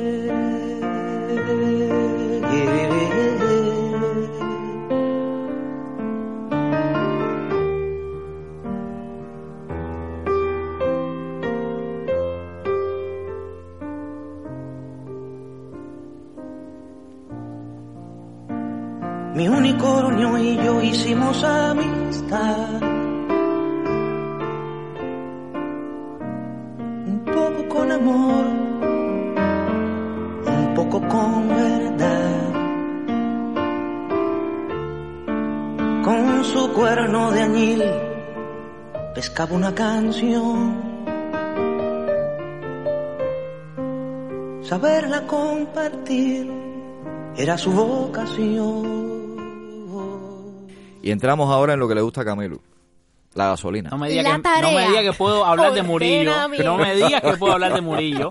No, nada, yo, yo quería eh, decir de Murillo esta semana una frase que, que, que Ay, él dijo en la Murillo mesa es su redonda. nuevo ídolo. No, no, no, no, no. Dice Murillo, y voy a citarlo textualmente aquí. Es verdad que ha faltado iniciativa y prevención de ver los problemas antes. Casi todo lo que ha ocurrido a nivel de provincia y de nosotros mismos que se ha rectificado ha sido a partir de las quejas de la población, pese a que estábamos en condiciones de preverlo antes y que el fenómeno no llegara a la población. Es decir, están reconociendo oficialmente de que no previeron todos los problemas que iba a traer la tarea de ordenamiento. Yo no sé si es un ataque de sinceridad o, un, o un ataque de cinismo. Bueno. Pero de verdad que no previeron nada de esto, Camilo. ¿Qué tú crees? Yo pienso que eh, todo ese tiempo que se estuvo planificando, ellos estaban muy ocupados en otras cosas y no planificaron esto. Porque hay tanto para adelante y para atrás con esto que evidentemente, eh, o sea, ahí no hubo un estudio real. Ha sido la tarea de. Ruperto. No, no ha sido la tarea de ordenamiento, ha sido la tarea de Ruperto. Muy bien, sí, sí, no, realmente, realmente, realmente es así. Y, y un ejemplo impactante que se dio a conocer esta semana fue la empresa agroindustrial Ceballos. Ceballos, que es muy famosa por los productos. Amores. Arnaldo no tiene No, una esa canción no, sobre esa no Ceballos, es. Sí, no, Sí, pero sí, esa sí. no es la empresa. Esa no es la empresa. Pero él es de ahí de Ceballos, ¿no? Estamos hablando del líder eh, de polo productivo y exportador de Ciudad de Ávila. Yo creo que todo el mundo ha consumido en algún momento de su vida, eh, ¿sabes? Los cubanos aquí en la isla, un- algún producto de ceballo que puede ser eh, eh, enlatados, ¿no? Eh, Mermelada. mermeladas, eh, las barras de guayaba, ese tipo de cosas. Y es que esta empresa reportó pérdidas en el mes de enero, según el periódico El Invasor. Y el problema es que, según dice el artículo, el costo real de sus productos entra en conflicto con la decisión expresa de no aplicar terapias de choque y proteger el poder adquisitivo de la gente. Si importante es no afectar al consumidor, dicen, también lo es mantener la rentabilidad. Diciéndolo de una manera sencilla, que eh, les han puesto un tope de precio de, de lo que pueden, en, en, los precios en los que pueden ofrecer sus productos para no afectar el bolsillo de la población y esos precios no le dan la cuenta a la empresa No y están en pérdida. Una empresa que antes era muy rentable, de pronto en enero del 2021 reportó pérdidas por primera vez. Y es un problema grave porque Pero- si llegan así a final de año, le cierran la empresa. Pero yo le recomiendo a los trabajadores y a los directivos de Ceballos que se quejen. Porque según Murillo, No, es que todas las quejaron. No, rectificaciones mira. las están haciendo escuchando quejas. No, mira, eh, el director lo que dijo fue, oye, métanme una auditoría y revisen todo lo que haya que, que- que tenga que ser Oye, qué revisado. fuerte el director de No, el Ceballos, director no dijo- cree en nadie. No, ellos dijeron, No, no. mira, no, en serio, el, el artículo, por favor, el que lo pueda leer, búsquenlo, está muy interesante. El director dijo, eh, caballero, es aquí que vengan y me revisen y que me expliquen por qué esto no da negocio, así lo dijo, vaya, con otras palabras, pero lo dijeron claramente y ellos dijeron, nosotros hemos hecho todo bien, simplemente no da negocio. Y, y uno de, de los especialistas de ellos en gestión eh, comercial, Miguel Ángel Pérez Leiva, dijo eh, y puso el ejemplo de la guayaba, que por ejemplo le genera pérdidas a la empresa por el precio eh, que le han fijado centralmente. Dice que si el productor de guayaba debe pagar los nuevos costes de los insumos agrícolas, del agua, la electricidad, el combustible, no le queda utilidad y que la economía es una cadena que parte de la base y que si la agricultura es costosa, la cadena de valor se va a incrementar. ¿Cuántas veces no hemos dicho esto No, en el ellos hambre? mismos han repetido esto, puerto, transporte, economía interna. Pero cuántas veces El encadenamiento Dime, porque productivo. después parecemos locos y las cosas que decimos. Dice a mí no me caballero, parecemos, no, mi amor, aquí es lo único que parecemos Bueno, pero es que. ¿sabes? Nosotros que somos unos completos ignorantes, somos capaces de darnos cuenta de estas cosas. Como personas que su trabajo, se- su vida la dedican a esto. Ay, Camilo, no ¿quién fuera cuenta. presidente por un día? Ah. Te voy a poner otro ejemplo que, que salió en las redes sociales. Los barberos y los peluqueros están Hmm. inconformes con los topes de precios. Le toparon el, el precio del pelado, por ejemplo. Había un, un, un barbero que decía, me topas el, el, el pelado a 20 pesos, pero la una cuchilla de afeitar, a mí me cuesta 20 pesos cubanos. ¿Cómo tú me vas a topar a mí el, el pelado en 20 pesos cuando un elemento que yo tengo que usar en el pelado me cuesta el mismo ¿A precio? cuánta gente tendría que pelar para comprar una espuma afeitar? Es un problema, es un problema eh, demasiado grande. Son cosas que están, eh, eran predecibles, eran problemas predecibles. Y previsibles. Claro que se, se sabía lo que iba a suceder, se sabía lo que iba a suceder y ahora de pronto la sorpresa, el shock, de pronto eh, la, la- la improductividad, la pérdida, no, no, no, no, mira a tu alrededor. ¿Quién fuera Alibaba? Estoy con Silvio hoy. ¿Quién fuera Superman? ¿Has oído esa canción, Junior? Oye, hablando de Alibaba, vamos a la parte que a mí, ya Camilo. La entrevista la con Silvio. ordenamiento ya. Pasamos ya, a la Camilo. entrevista con Silvio. Va, no, vamos a la parte que me gusta a mí. El espacio humorístico de la semana. En esta ocasión, un grupo de turistas han ido a un museo del terror, de objetos malditos. Y bueno, pues por ahí se desarrollan los acontecimientos. Dos como que se pierden del grupo y se encuentran algo que no se los voy a contar. Junior, preséntalo. Sí, estás como estos presentadores de programas cinematográficos que te hacen el cuento completo de la película. De la séptima puerta. Un saludo para Rolando Pérez Betancourt. Un saludo, no, me encanta, me encanta Rolando Pérez Betancourt. Si ya me la contaste, Eh, ¿para qué? ¿Para sí. qué no pongas la película, chico? No, a ver, que hay otros peores, por ejemplo, en cuadro a cuadro que te dicen, esta película no sirve, no sirve. Ese hombre está escapado. pero bueno, no, pero este no es el sketch- caso de este sketch. A él le molestan todas las películas que pone, ese hombre está escapado. Bueno, no es el caso de este sketch, que está escrito por la única Lucía Marsh, interpretado por un grupo de actores anónimos. Y hoy es un programa misterioso porque se llama Museo del Terror. No lo digo yo, lo dice la gente. No lo digo yo. Escucha y aprende. No lo digo yo, lo dice la gente. No lo digo yo. Cultiva tu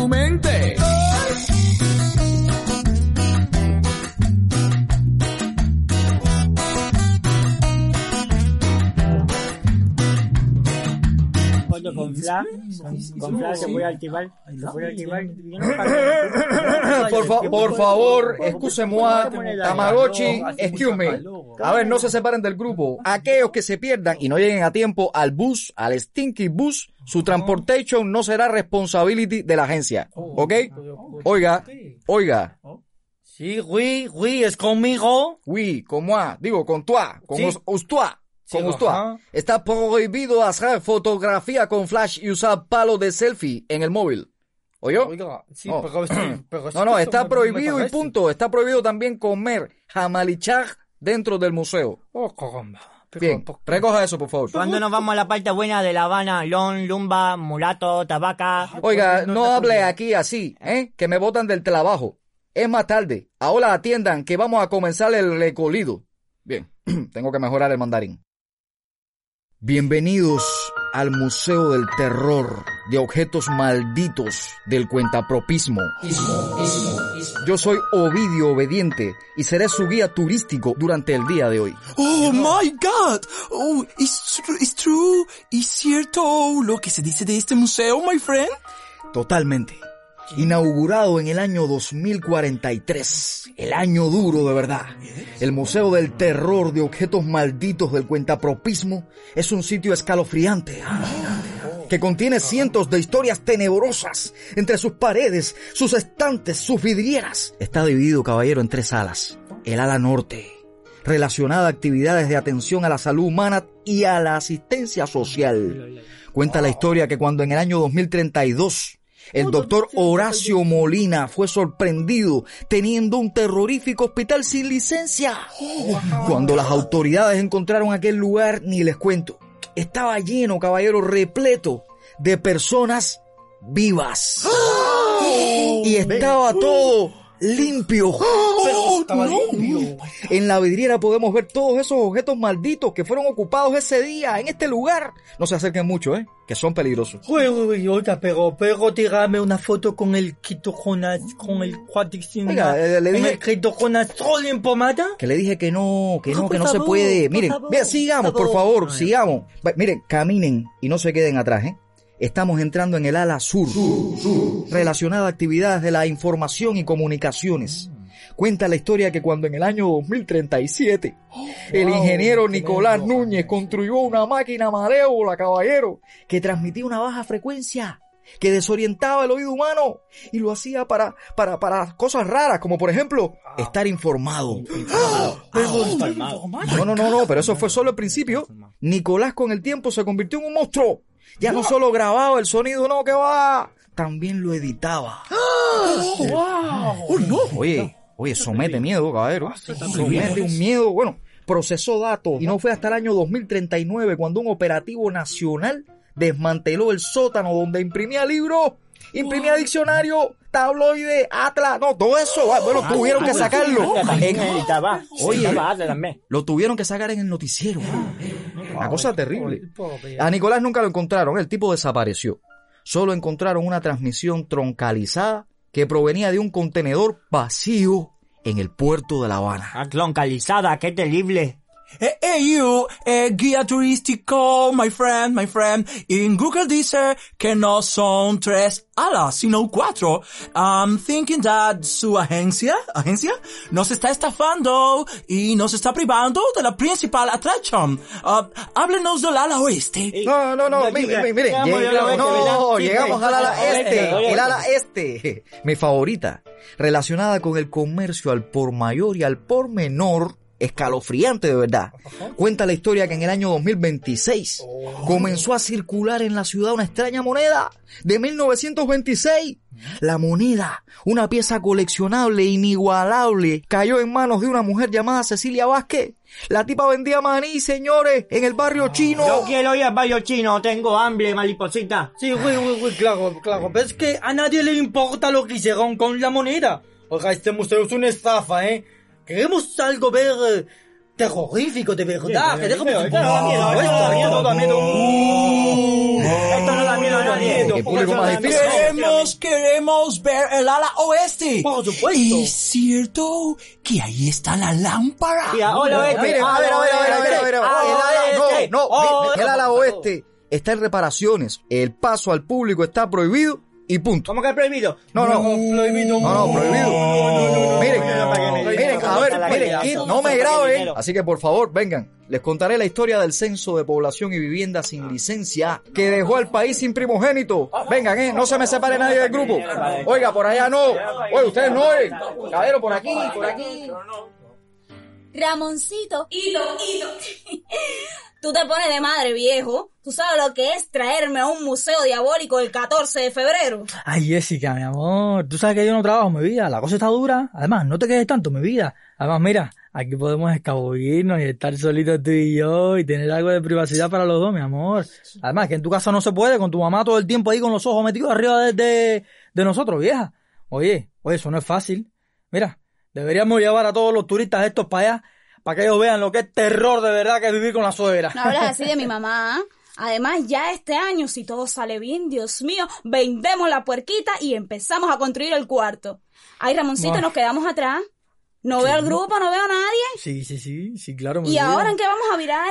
No, no, tranquila, mi amor, tranquila. Si ese era el plan, ven acá. Mm, Da un besito, ven acá, mi vida. Ay, Ramoncito, ¿qué tú estás inventando, eh? Ven, sígueme, ven. Vamos a colarnos en el ala oeste esa, que ahí no hay nadie, mira. Y podemos hacer nuestras cositas con tranquilidad. Ven acá, ven acá, mi vida, ven acá. Ay, Ramoncito, tú estás loco. Si nos cogen colado ahí, nos van a buscar tremendo problema, para que ¿Qué? sepa. Ay, Jessica, chica. ¿Qué? ¿Cuál es tu película favorita? ¿No es Una noche en el museo? No, es amor vertical. Bueno, me sirve igual. Ay, sí, la verdad, ¿no? Ven acá, ven acá, chica, mira, Mm. sígueme. Dime que no te excita todos estos tarecos embrujados y estar aquí. da- Mm. Ay, Ramoncito. Besito, eh, qué rico. Ay, ay, Ramoncito, Jesús. Casi puedo oír los gritos de los contrapropistas torturados. Ay, relájate, mi amor, ven, ven acá. ¿Te gusta ahí?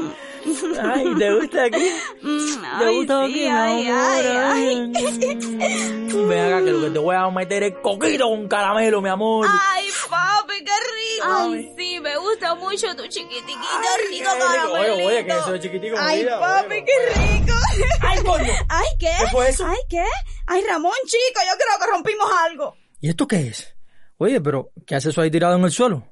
Es, es, es como una lámpara. Ay, Jessica. Jessica, suelta eso. Oye, es- eso debe ser peligroso. Y si la frotamos, ¿eh? A lo mejor es una lámpara mágica, de esas que sale un genio y nos resuelve la vida. Genio ni genio. Genio el de tu madre. La voy a frotar. Oye, no, no, no, no, no, no, mira. ¿Qué? Bueno, sí, que estaba de lo más rico. Frota, frota ahí, frota ahí, que estaba de lo más rico. Ven acá, frota Eso aquí. no, chico, la ¿Por qué, lámpara. mi vida? Ah, Jessica, tú y yo estamos muy grandes para creer, para creer en esas cosas, vieja. Dame acá, anda, que yo la voy a frotar para que veas que no pasa nada. Bueno, y si pasa algo, que me pase a mí. Ay, chico, mira que eres romántico. Mira, ¿ves? ¿Ves que no pasa nada? ¿eh? No pasa nada. Ven acá, ya podemos seguir en lo nuestro. Ven acá, mi vida. Hazlo otra vez, Mm, dale. que claro, sí, te voy a hacer otra vez. ¿eh? Ay, chico. Ay, coño, ven acá, Jessica, mira, mira. ¿Ves? ¿Ves que froto y froto y no pasa nada? Soy el genio de la lámpara. ¿Quién osa perturbar mi sueño? Eh, fui, fui yo. Bueno, fuimos nosotros, señor genio. Eh, mire, perdón, perdón. Viste, Jessica, siempre te lo dije, te, te lo dije. Tú siempre estás en lo Ah, culpa mismo. mía, ¿no? Claro, Ahora sí. la culpa es mía. Claro. ¿Dónde quedó el romanticismo? ¿A dónde estoy? En La Habana, Cuba. ¿Todavía? No. Ajá. No voy ni a preguntar cómo llegué aquí. Mira que le dije a Alibaba que no se juntara con los 40 ladrones. Ah, no, pero él nos hace caso. Y mira dónde estamos, varados 60 años en el Caribe. Bueno, vamos al grano. Tú, niño, tienes tres deseos. ¿Eh? Pero así, ya, sin pedirle el carnet de identidad ni nada. Es así de sencillo. No, pues yo quiero, eh, yo quiero, eh, no, Ramoncito. eso es fácil, fácil. Yo, yo Ramon- quiero, Ramoncito, ¿Qué párate pasó, aquí. vieja? ¿Qué tú quieres de qué? Sí. Eso no es así. Tenemos que decidir juntos. La idea fue mía, ¿oíste? Señor genio. Ajá. Espérese un momentico ahí. Que Mm. nosotros tenemos que ponernos de acuerdo. Ramoncito, ven acá. Ven acá. chica, qué cosa, chica. ¿Qué cosa? Que no vamos a desperdiciar ningún deseo a lo loco, para que sepa. Nosotros tenemos una pila de problemas, tenemos una, vaya, mil necesidades, fíjate. Jessica, Jessica, mi amor, mira por tu vida. ¿Qué? Yo nunca te pido nada, nada, Yo te lo he dado todo, todo, por favor. ¿Qué posibilidades hay de que yo pueda tener otra oportunidad así en mi vida, Jessica? Jessica, es más, mira, mira, mira, te regalo los otros dos deseos que me sobran, pero déjame tener, déjame tener dos centímetros más, Jessica, dos centímetros más. El muchacho sabe lo que quiere. Claro, Oiga, sí. compañero, no se meta, Ramón, ¿Qué pasó, Abelardo. Nosotros no tenemos ni una casa donde vivir, no tenemos un centavo y además, además, chico, tú sabes que mi mamá es hipertensa y para ¿Qué? ella también hay que pedir algo. ¿Qué- Que cuando vea que nos mudamos Espera, y mejoramos en la vida, se va a dar cuenta, Sí, la se va a dar esa se va a dar cuenta de que cuenta. encontraron una lámpara mágica. Espérate, espérate, espérate, Claro. espérate, espérate, espérate, ¿Qué tú dices? ¿Qué? Na, na, na, na, na, na, na. Yo no voy a desperdiciar mis deseos. Son mis deseos, ¿eh? En pedir nada para esa señora. Oye. Mira, que coma bajo de sal, que haga dieta, yo no sé. Mira, pero tienes razón. Esta es nuestra oportunidad de tener una casita. Salam aleikum aleikum salam. En Tejoría pueden tener lo que quiera. Una casita, una mansión, el Fox o el laguito. Ay, Jessica, Jessica. Yo ahora me siento un poco mal. ¿Cómo? Sí. Mirándolo así, podemos erradicar el hambre en el mundo, desear la vacuna contra el coronavirus, lograr la paz. Ay, Jessica, qué egoístas somos, ¿eh? Ay, Ramoncito, mi amor, por favor, que hace cinco minutos tu única preocupación es que te creciera. Hola, hola, hola, hola, oye, oye. muchachos, muchachos. No es por apurarlos, pero estoy bastante seguro que esos que vienen por ahí son los guardias de seguridad del Ay, museo. ay, ay, ya sé, ya sé, ya ¿Qué sé. cosa, qué cosa, Em, ay, Ramón, ¿te imaginas todos los secretos de la humanidad que podríamos develar? Em, ¿Dónde está Camilo? Fuimos y no fuimos, fuimos a la luna, qué sé yo. ¿Quién mató a Kennedy? Em, Jessica. Dime, chico. Jessica, por favor, nosotros somos cubanos, mi vida. No sabemos ni la información importante que nos van a dar a las nueve de la noche. Mira, secretos de la humanidad, ni secretos de la humanidad, mira. Dale, chico, apúrate. Bueno, ya, voy Dale, para allá. métele, Eh, métele. Deseo, Hola, deseo hola. mucho dinero. Ah, sí, sí. ya, mucho dinero y mucha salud. Dale. Ajá, para toda la familia. Y claro, y mucho amor y ya, eso. Hola, hola. Ah, Ay, Ramoncito, chico, siento que desperdiciamos los deseos. Jessica, pero eso es lo que pide todo el mundo en los brindis de las fiestas finas, mi vida. Bueno, sí. Uno se pasa la vida deseando cosas y cuando llegue el momento de la verdad, no sabe ni qué es lo que quiere concretamente. Con eso bastará, tú verás. Compraremos una linda casita y seremos felices por siempre. Muy sí. bien, pues. Hala kamula bache kamula concedido. Eh. Mm, Y ya, ¿Ya? ya. Yo me siento igual. Eh, ya somos ricos ya. Ya, ya- rico! ¿Ya? ¿Soy rico? Muchachos, muchachos. Hala, hala, hala, hala, hala, muchachos. Algo pasa. eh. Mis poderes no funcionan. ¿Cómo No que no? sé. ¿Cómo? Es como Entonces- si este lugar anulara mi magia. dices? Ay, Ramón. ¿Qué es lo que tú dices? No, no ser, sé. sacúdelo, La magia. ¡Eh! Oigan, oigan, oigan, ¿y ustedes dos qué hacen aquí? Es peligroso estar aquí. Se los dije claramente, ¿eh? Que no se separaran del grupo. Efigenio, Sí. te he dicho claramente que no molestes a los invitados, a los Ay, visitantes. ¿Eh? Efigenio. Sí, ese es Efigenio, el conserje del museo. Le encanta hacerse loco y pasar por genio de la lámpara y una pila de cosas. pero, Espérate, espérate, espérate. eh, eh, en realidad él era emprendedor en el año 2021. Y Hala, se- malecum, malecum, 21. se tostó, se quemó cuando aquello de la lista de las prohibiciones. Cuentan los más viejos que él fabricaba vehículos automotores. Tenía un taller llamado La Alfombra Voladora. Dicen que hacía de todo, caballero. Dile también. Oh. carretillas. Nada, que le dio una crisis nerviosa. Y el Estado tan benevolente y protector que no deja desamparado a nadie, le dio trabajo aquí, como conserje. Y desde entonces vaga por los pasillos. Ay, Efigenio. Mira, hueco, recabuchador. Ramoncito, esto es tu culpa, chico, por traerme aquí. No, que no. eres un tacaño. No, no, no, un tacaño. no, no, no. Mira lo que pasó, Oiga, viejo. puro, puro, usted está muy viejo para, para la grasecita, fíjese. Esta historia sí es terrible, terrible. Tacaño, eso no. Bueno, toquen nada. Güey, no toquen ya, no, toquen nada, Que da comer miedo. No lo digo yo, lo dice la gente. No lo digo yo. Escucha y aprende. No lo digo yo, lo dice la gente. No lo digo yo. Cultiva tu mente.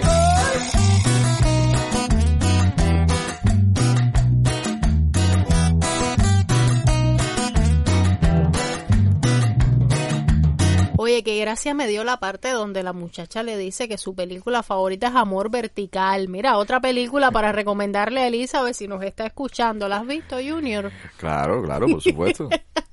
Por Yo creo que, que de alguna manera eh, la gran mayoría de los cubanos han pasado por... No, mucha gente iba a verla al cine más de una vez. Sí. Claro. Bueno, pues llegamos a, al pollo del arroz con pollo y lo que todos estábamos esperando. El sector por cuenta propia. Ya puedo hablar de eso, ya puedo hablar de eso, ya puedo hablar de eso. Me deja, me Todas las luces, todas las cámaras y micrófonos, señores, con ustedes, Camilo, Camilo Condis. No, ya, en serio, en serio. A ver, eh, esta semana, por supuesto, eh, la semana pasada ya conversamos sobre el anuncio del gobierno cubano de eliminar la lista de actividades permitidas en el sector privado y que dejarían solo limitadas 124 ocupaciones de las más de 2.000 actividades que están recogidas en el Clasificador Nacional de Actividades Económicas, ¿no? Eh, dijimos eh, los problemas que podría traer esto, dijimos las limitaciones que tendría y aunque no se han emitido los decretos necesarios para evaluar adecuadamente esta nueva medida, ya sabemos que no se ha hablado de las pymes por el momento, que también lo mencionamos en la pasada semana y dijimos que sin eh, la legalización de la pequeña y la mediana empresa en Cuba no habría mucho avance. Lo primero que hay que tener claro es que no se eliminó ninguna de las actividades existentes hasta el momento. Así que si tu negocio o tu idea de negocio es legal actualmente, lo va a seguir siendo. Y lo segundo es que la lista publicada es de 124 actividades no autorizadas para ejercer como cuenta propista. Y después vamos a aclarar por qué digo esto, cuenta propista. Aunque el clasificador nacional de actividades económicas es público, recomendamos esperar a que sea publicada la norma en la Gaceta Oficial de la República, pues no sabemos si, si algo pudiera cambiar. Y ya se ha hecho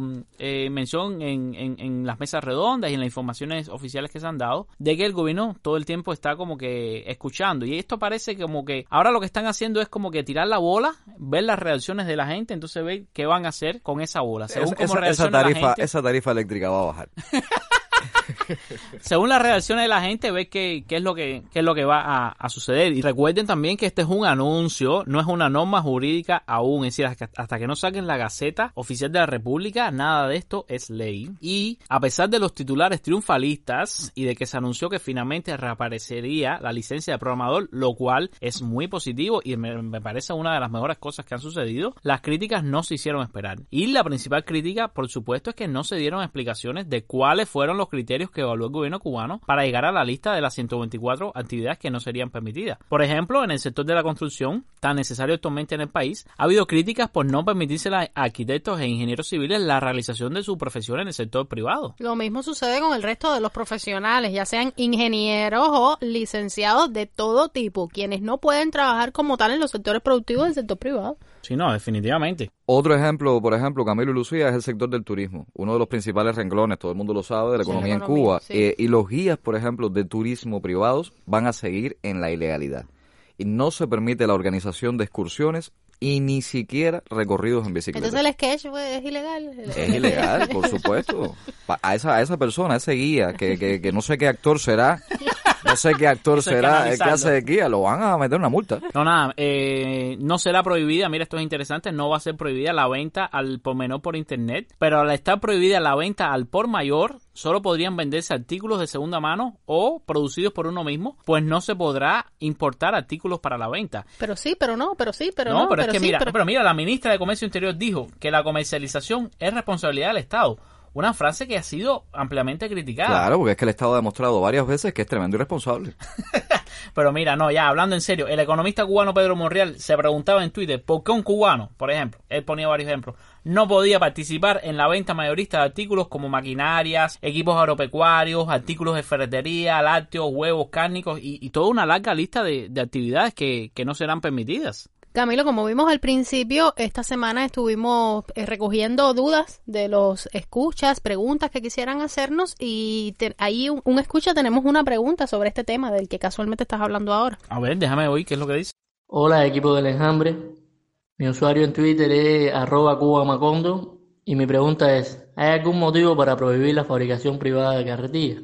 Así, este, este, ya, ya, ya, ya, sí, esto, esto fue un debate también que se dio en el grupo de debate de Telegram del enjambre, que preguntaba, bueno, ¿y por qué yo no puedo fabricar y vender cartillas en el país? Que, que es una de las cosas que están expresamente prohibidas en la lista. Yo no sé, nadie lo entiende, nadie entiende cómo, cómo fueron estas decisiones que, que, que se tomaron. Pero eh, hay, hay, hay problemas más complejos que, que van más allá de, de, de la simple eh, fabricación de un producto o de otro. Y, y es que Monreal, el, eh, el economista cubano, insistía sobre las pymes, la pequeña y la mediana empresa, y comentaba que la mayoría de las empresas del mundo son pymes, las cuales son cruciales para el tejido económico, y ponía el ejemplo de Canadá, Corea del Sur y China, donde el 80% del empleo privado se concentra en pequeñas y medianas empresas, que además de ofrecer mucho empleo, dinamizan el crecimiento económico de un No sé país. si vieron Camilo y Lucía lo que escribió el economista cubano Mauricio de Miranda. Yo lo vi, por ejemplo, en Facebook, un trabajo titulado El tortuoso camino del trabajo por cuenta propia en Sí, Cuba. yo lo vi. Y quiero, quiero leer un, un fragmento de, de este trabajo porque me pareció muy interesante y además muy, muy acertado lo que él decía. Dice, si la ley de inversión extranjera permite el desarrollo de empresas privadas de capital totalmente extranjero, sin limitaciones de dimensión,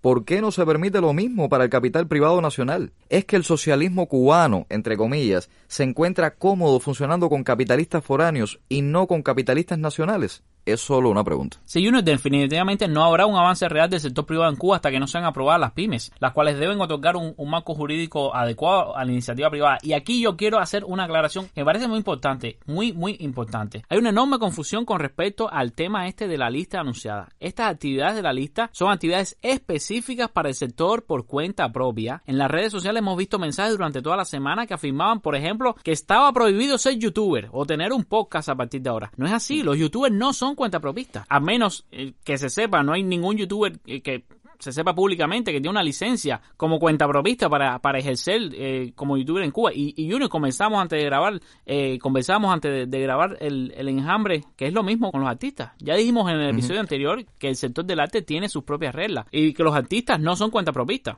Exacto, bueno, no sé si pudieron ver la mesa redonda donde estuvieron Alpidio Alonso, Fernando Rojas y Alexis Triana, donde Fernando Rojas particularmente eh, especificó algunas de estas cosas diciendo que se trata de cosas que ya están aprobadas por decretos del Ministerio de Cultura y que se trata de artistas, no de cuentapropistas. Esto ha sido confirmado también por la presidencia del Instituto Cubano de Arte e Industria Cinematográfica, el ICAIC, eh, quien en un comunicado aclaró que la producción audiovisual y cinematográfica independiente no va a ser afectada por las nuevas disposiciones sobre el trabajo por cuenta propia, porque se de alguna manera mucha gente empezó a preocuparse, muchos artistas también en sus redes sociales comenzaron a, a mostrar preocupaciones porque qué iba a pasar con el cine independiente en Cuba. Eh, y rápidamente el se apresuró en sacar esta nota aclarando que no, que eh, según las leyes y decretos que había publicado la propia institución, todo va a seguir como antes. Lo mismo sucedió con, con el Ministerio de Cultura que informó que, que los estudios de grabación privados no serían afectados por esta medida y, y que se le, se, le, se le harían la oportunidad de tener su, su marco eh, jurídico propio. Pero mira, yo quiero detenerme en esto. Recuerden, este listado de eh, eh, prohibiciones o de actividades no autorizadas son para el ejercicio por cuenta propia. Otro comentario que vi hoy, no se puede ser, se ilegalizó en Cuba el periodista, el periodismo independiente, se ilegalizó en Cuba el arte independiente. No, no, no, no la gente lo que más decía era, ahora sí A es partir ilegal. de ahora es ilegal. Porque antes había un vacío legal, le han cogido el gusto, el término vacío es legal. Como, es como que Vacío ahora, legal no es como hay. que ahora Siempre ha sido lo- legal. Aquí nada está vacío, señores y señoras, amiguitos y amiguitas. No, es como que ahora, por ejemplo, los que antes eh, tenían bancos de la bolita, yo sigo insistiendo en la bolita. La gente va a creer que yo la juego. La gente juega va a creer que yo 8-8 y te juego. Yo no 8-8. juego, pero voy a jugar. Hoy voy a jugar. Este es el 58, episodio 58. Mira, No, pero en serio, es como si los periodistas independientes ahora estuvieran haciendo cola para ir a entregar sus patentes. claro. Mira, nunca tuvieron licencia, ¿eh? Es que nunca fue legal, siempre ha sido ilegal, siempre ha sido ilegal. ¿Cuál es el a partir de ahora? No, a partir de ahora no. A ver, pero siempre te lo han prohibido. Algo, aclárame algo, porque incluso he visto periodistas diciendo ahora sí es ilegal, ahora, ahora ser, ahora mi trabajo es ilegal, ahora ser periodista es ilegal. También Por dicen, ejemplo, si Lucía, tú también tomas- dicen, ahora sí vamos a echar para adelante. No, no, pero si tú tomas, no, no, serio, si tú tomas esta postura de ya no lo voy a hacer más, porque ahora sí es ilegal. El,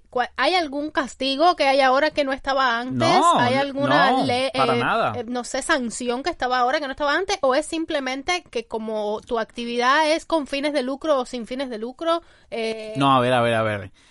Los periodistas independientes que ejerzan como periodistas independientes, por ejemplo, primero, no ejercen sin eh, ningún tipo de legalidad. Nunca ha sido legal. No lo es. El gobierno cubano no permite el periodismo independiente y lo vemos cada noche en, en noticiero como atacan al periodismo No, el independiente. No, no podemos engañarnos. no. No, no reconoce, no. Es ilegal ser periodista independiente. Lo dicen en, en la televisión, lo dicen claramente. Los llaman mercenarios. Es ilegal. Ningún mercenario Hablan es legal. abiertamente de los medios y dicen Claro. del medio anticubano. Exactamente, es cual. legal. Te digo más, si usted cobra como periodista independiente, cosa que es así, porque todo el mundo cobra por su trabajo, usted cobra como periodista independiente, ahí está el Código Penal que habla del enriquecimiento ilícito y que usted está obteniendo un ingreso que no está declarando, para el cual no está autorizado, impuestos. sin pagar ningún tipo de Pero impuesto, etcétera, los periodistas, etcétera. la mayoría, pagan impuestos como mecanógrafos, como No, no son fotógrafos. todos, para nada, para nada. Hay periodistas que Por tienen eso que te digo licencia... que es una cuestión de que no lo recono no No, reconocen. hay periodistas que tienen licencia, eh, por ejemplo, Joanny Sánchez lo dice mucho, que tiene licencia de, de mecanógrafa, eh, hay periodistas que tienen licencia de fotógrafos, pero no puedes decir que es la mayoría de los periodistas porque no es la realidad. La mayoría de los periodistas independientes no tienen ningún tipo de licencia porque no tienen cómo obtenerla y ahora tampoco la van a obtener. Es Por decir, cierto, en para el ellos nada ha caso de- cambiado. por cierto, en el caso de nosotros los podcast, los podcasters no usamos transmisiones de radios. Pero No- es que nada ha cambiado para nosotros. radio. Claro que no, ni para los youtubers ha cambiado nada. Radial. Esto no es un trabajo por cuenta propia. Los youtubers tampoco tienen un trabajo por cuenta propia. Es decir, no. Es, es- eso nada más que aplica al que desee ir al Ministerio de Trabajo de su municipio y obtener una licencia para ejercer eh, ese trabajo como una actividad económica No, ni cobramos por el servicio tampoco, señores, ¿no? Por, por acceder al. Ustedes se fijaron si, por ejemplo, eh, qué cosas quedaron fuera entonces así de las que se esperaba que podían aprobarse. Por ejemplo, lo de los hogares ancianos quedó entre lo que no se puede hacer. No, al contrario, llamó la atención, yo por eso yo insisto en que va a haber cambio. Llamó la atención de que hay cosas de que no están en la lista de prohibido. Por ejemplo, en la lista de actividades eh, no permitidas no habla nada y, y está dentro del, clasificador de los hogares de ancianos. Entonces se Esto- puede. Bueno, en teoría sí, se puede sí. Como muchas cosas, por ejemplo, eh, en, en redes sociales algunos usuarios han comentado de que habrá bastante espacio para la industria manufacturera, lo cual no es mentira. Pero es necesario insistir en que sería muy difícil o prácticamente imposible desarrollar una industria manufacturera privada si se prohíbe al mismo tiempo la venta mayorista y no se legaliza la, la pequeña y la mediana empresa. Si yo puedo fabricar a gran escala y no puedo vender a gran escala, ¿sabes? Eh, Es incompatible. Y es lo que pasa, que hay muchas prohibiciones que son incompatibles con algunas cosas que supuestamente están permitidas. Yo, yo tengo una duda porque ahora no recuerdo si está entre las prohibiciones. Eh, tú debes tenerlo, Camilo, más claro que yo. ¿El striptease ya es legal o todavía? Todavía. Todavía no es si legal. es con ánimo de lucro, si usted se lo hace a su pareja, eh, mañana 14 de febrero. No, estoy bueno, pensando que no es justamente por pareja, eso, por el 14 de febrero. Si se lo hace de manera gratuita, eh, no hay ningún problema con eso. No está in- incumpliendo con ninguna norma. Así que no se preocupe por eso. Pero en serio, a ver, lo más importante para mí, lo más importante para mí de decir de este tema, porque ya no vale la pena eh, eh, repetirnos. Conclusiones son, primero, lo más, lo más importante es la pequeña y la mediana industria y no fue autorizada. Segundo, la ampliación de las eh, del número de actividades que se pueden realizar no es un gran cambio para la economía del país, ni es un gran cambio para el sector por cuenta propia. Esto no es un cambio abismal, ni representa un antes y un después en la actividad del ejercicio por cuenta propia. Vas a poder hacer más cosas, es verdad. Van a surgir muchos más negocios, es verdad. Sí vamos a ver eh, más generación de empleo, la vamos a ver pero en términos de la magnitud del impacto en la economía del país, no esperen grandes cambios en, en- en impacto en la, en la economía del país. Y no lo digo yo, lo dijo Monreal, lo dijo Mauricio Miranda, lo han dicho varios economistas Y lo cubanos. dice mi gente. Y, y hay que entender que no hay grandes cambios. Y lo que ya era ilegal, caballero, sigue siendo ilegal, sigue siendo ilegal. No hay nada ilegal nuevo. Lo que hoy día usted piensa que es ilegal, créame que antes del anuncio del mate también era ilegal. Así que no se crean ninguna otra cosa. Bueno, pues no hay pymes, Camilo, entonces. No hay pymes. Por Mismo ahora no hay perro, pymes. distinto collar. Exactamente, hasta que no haya pyme, no tenemos nada que hablar. Pues nos vamos a la música y esta vez lo hacemos con bamboleo, con un tema de Tania Pantoja del disco Knockout del 2005, dedicado especialmente a las pymes, Sueño de Cristal. rodillas y con lágrimas de frente al altar. Esperando que nos unan de una vez ante Dios. Y justo en el momento en que yo te besaba, la lluvia en mi ventana me despertó.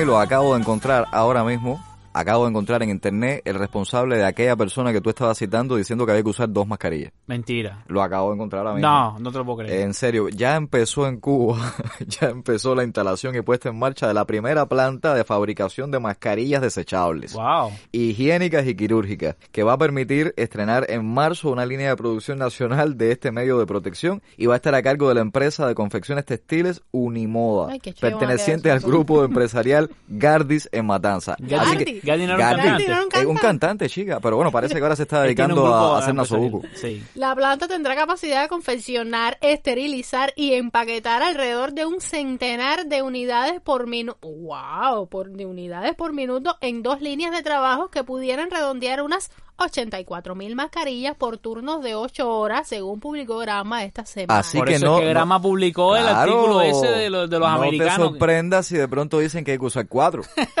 Aquí nada es casual. ¿Te imaginas? Tienes que salir a la calle con cuatro nasobucos y con el preservativo puesto. Ahora, las mascarillas las vas a encontrar, el preservativo todavía.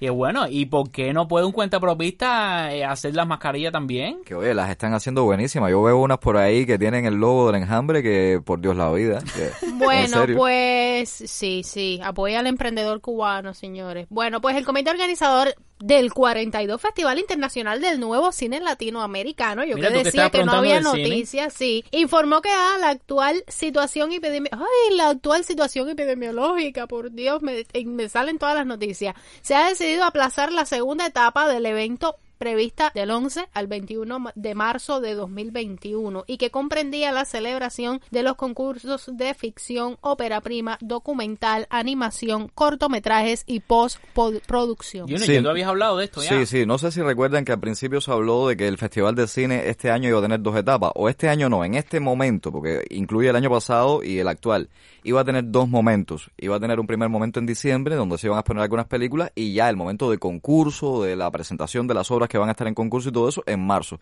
Pero lamentablemente, como estamos viviendo este pico meseta, eh, pico elevado, qué sé yo, con, con la pandemia en Cuba, bueno, pues lamentablemente va a posponerse esta segunda parte del festival. Bueno, se dieron cuenta de que eh, la corriente vino con la tarifa nueva completa. En un episodio del enjambre anterior mencioné de que era muy poco probable que, eh, ¿sabes? Separaran, como había dicho Cuba Debate, separaran los últimos cinco días de diciembre para la tarifa del 2020 y no sé qué, no sé cuánto. Eh, me escribieron usuarios por privado, mira lo que dijiste, que no es así. Yo en el otro episodio dije, ok, mira, aquí está la fuente, Cuba Debate dije eso, pero mantengo que va a ser muy difícil. Bueno, al final, tristemente tenía la razón, sucedió eso, cobraron toda la tarifa de, de la Unión Eléctrica. y Dice bueno, que tristemente, con lo que le gusta él tener la razón. no, chicos, no. Y eh, el consumo de, de electricidad de, de La Habana reportó una disminución como parte de, de- de esta implementación ¿no? de, la, de las nuevas tarifas y según la Agencia Cubana de Noticias el gasto de corriente eléctrica se comportó en torno al 82% de lo previsto. Así que la capital, eh, dicen ellos, ha cumplido su plan de demanda de electricidad previsto en, en la etapa sin ningún inconveniente. Ahora sí, vamos a echar para adelante. Estoy pensando en el verano, cabrero, porque mira, yo ahora no pagué mucho de, de electricidad, la verdad, pero lo cierto es que en la casa hemos usado poco el aire acondicionado, Sí. porque han sido noches algunas bastante frescas Claro. y, y no hemos puesto el aire acondicionado. Pero en el verano, Terrible. cuando haya que abrir y cerrar el frío varias veces, bueno, si hubiera algo dentro del frío, Mm. Sí. eh, que El hay que poner el el aire, los que lo tengan, es decir, eh, en el verano vamos a ver que ahí sí va a estar de verdad la cosa dura. Esperemos que de aquí a allá haya un reordenamiento del reordenamiento del reordenamiento de la tarifa eléctrica, ¿no? Porque realmente la cosa va a estar bastante complicada. Y hay gente que ha pagado mucho dinero, y hay gente que ha pagado ya mucho dinero. Estaba mm, Leonel Capote, uno de los, de los guajiros que está en Twitter, y eh, decía que había varios de sus vecinos que habían pagado tarifas exorbitantes de, de energía eléctrica de, de la que usan para mm, eh, irrigar lo- los cultivos, ¿no? Y eh, que no le da negocio. Y bueno, ya vimos el, caso de, de- in- eh, de la empresa agroindustrial Ceballo que también hablan y mencionan el aumento del costo de la tarifa eléctrica y cómo no Claro, le da claro. negocio al campesino. Es que no es solo la guayaba, es todo lo otro. Es todo lo otro. Así que estamos en, en una situación bastante, bastante complicada y yo sigo en mi ruta hacia poder importar paneles solares y sigo sin poder intentarlo. Yo trataré de más adelante Qué actualizar lástima. ya chica en el tema, pero yo sigo ahí, ya, ya tuve una reunión con, con, con una empresa importadora, vamos a ver si, si se da, pero bueno, eh, realmente la cosa sigue, sigue un poco complicada, vamos a ver si, si esto se logra. Episodio 58 del Enjambre. Estamos a dos outs de la victoria. Juégalo, juégalo, juégalo, juégalo. Ya casi, ya casi se acaba la temporada. Al finalizar esta tercera temporada que hemos tenido Caero y yo me hago los sábados a partir de en ahora. compañía de Junior García descansar, hay que Aguilera. Eh, pues un programa especial en saludo al día de al día mundial de la radio también al día del amor y la amistad. Hemos estado también tocando temas de sexualidad la escuelita como dicen por ahí algo que es tan importante en la sociedad que vivimos hoy. Y nada me voy con un tuit del Papa Francisco No, antes, antes de irte, antes de irte, le estoy pidiendo por favor a los que escuchan el enjambre que rueguen para por mí, porque yo sé que me quieren eliminar de este podcast. en serio, Camilo Condis tiene un plan malévolo para poner como podcaster en la próxima temporada a Murillo y no lo podemos permitir. Así que por favor. lo llamaremos el enjambrillo Eso sería un logro realmente. Pues me voy con un tuit del Papa Francisco, el cual tiene 16 millones de seguidores en Twitter. Junior, le estabas mandando a rezarle, pues, pues puedes mandarle un tuit al, al Papa, que dice, la radio tiene esta belleza que lleva la palabra incluso a los lugares más remotos. Así que en el lugar del mundo donde usted esté, tenga un excelente día del amor y la amistad junto a a sus seres queridos y nada, si no tienen nada más que decir, nos vemos el próximo sábado. Chao. Y si estás solo, sepa que nosotros lo queremos mucho. Oye, Mari, ¿tú te imaginas? Nosotras montadas en una guagua. Mm, ¿Qué va, China?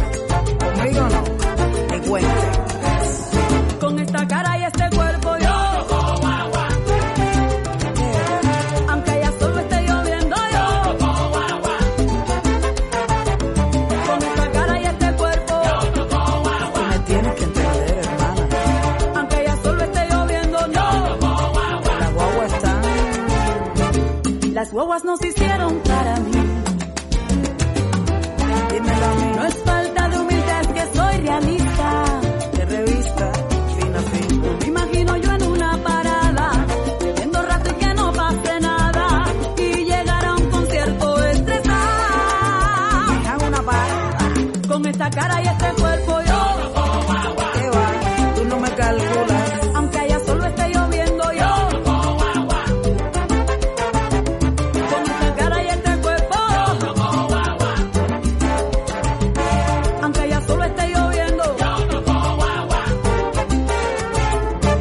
Tantas horas mejorando el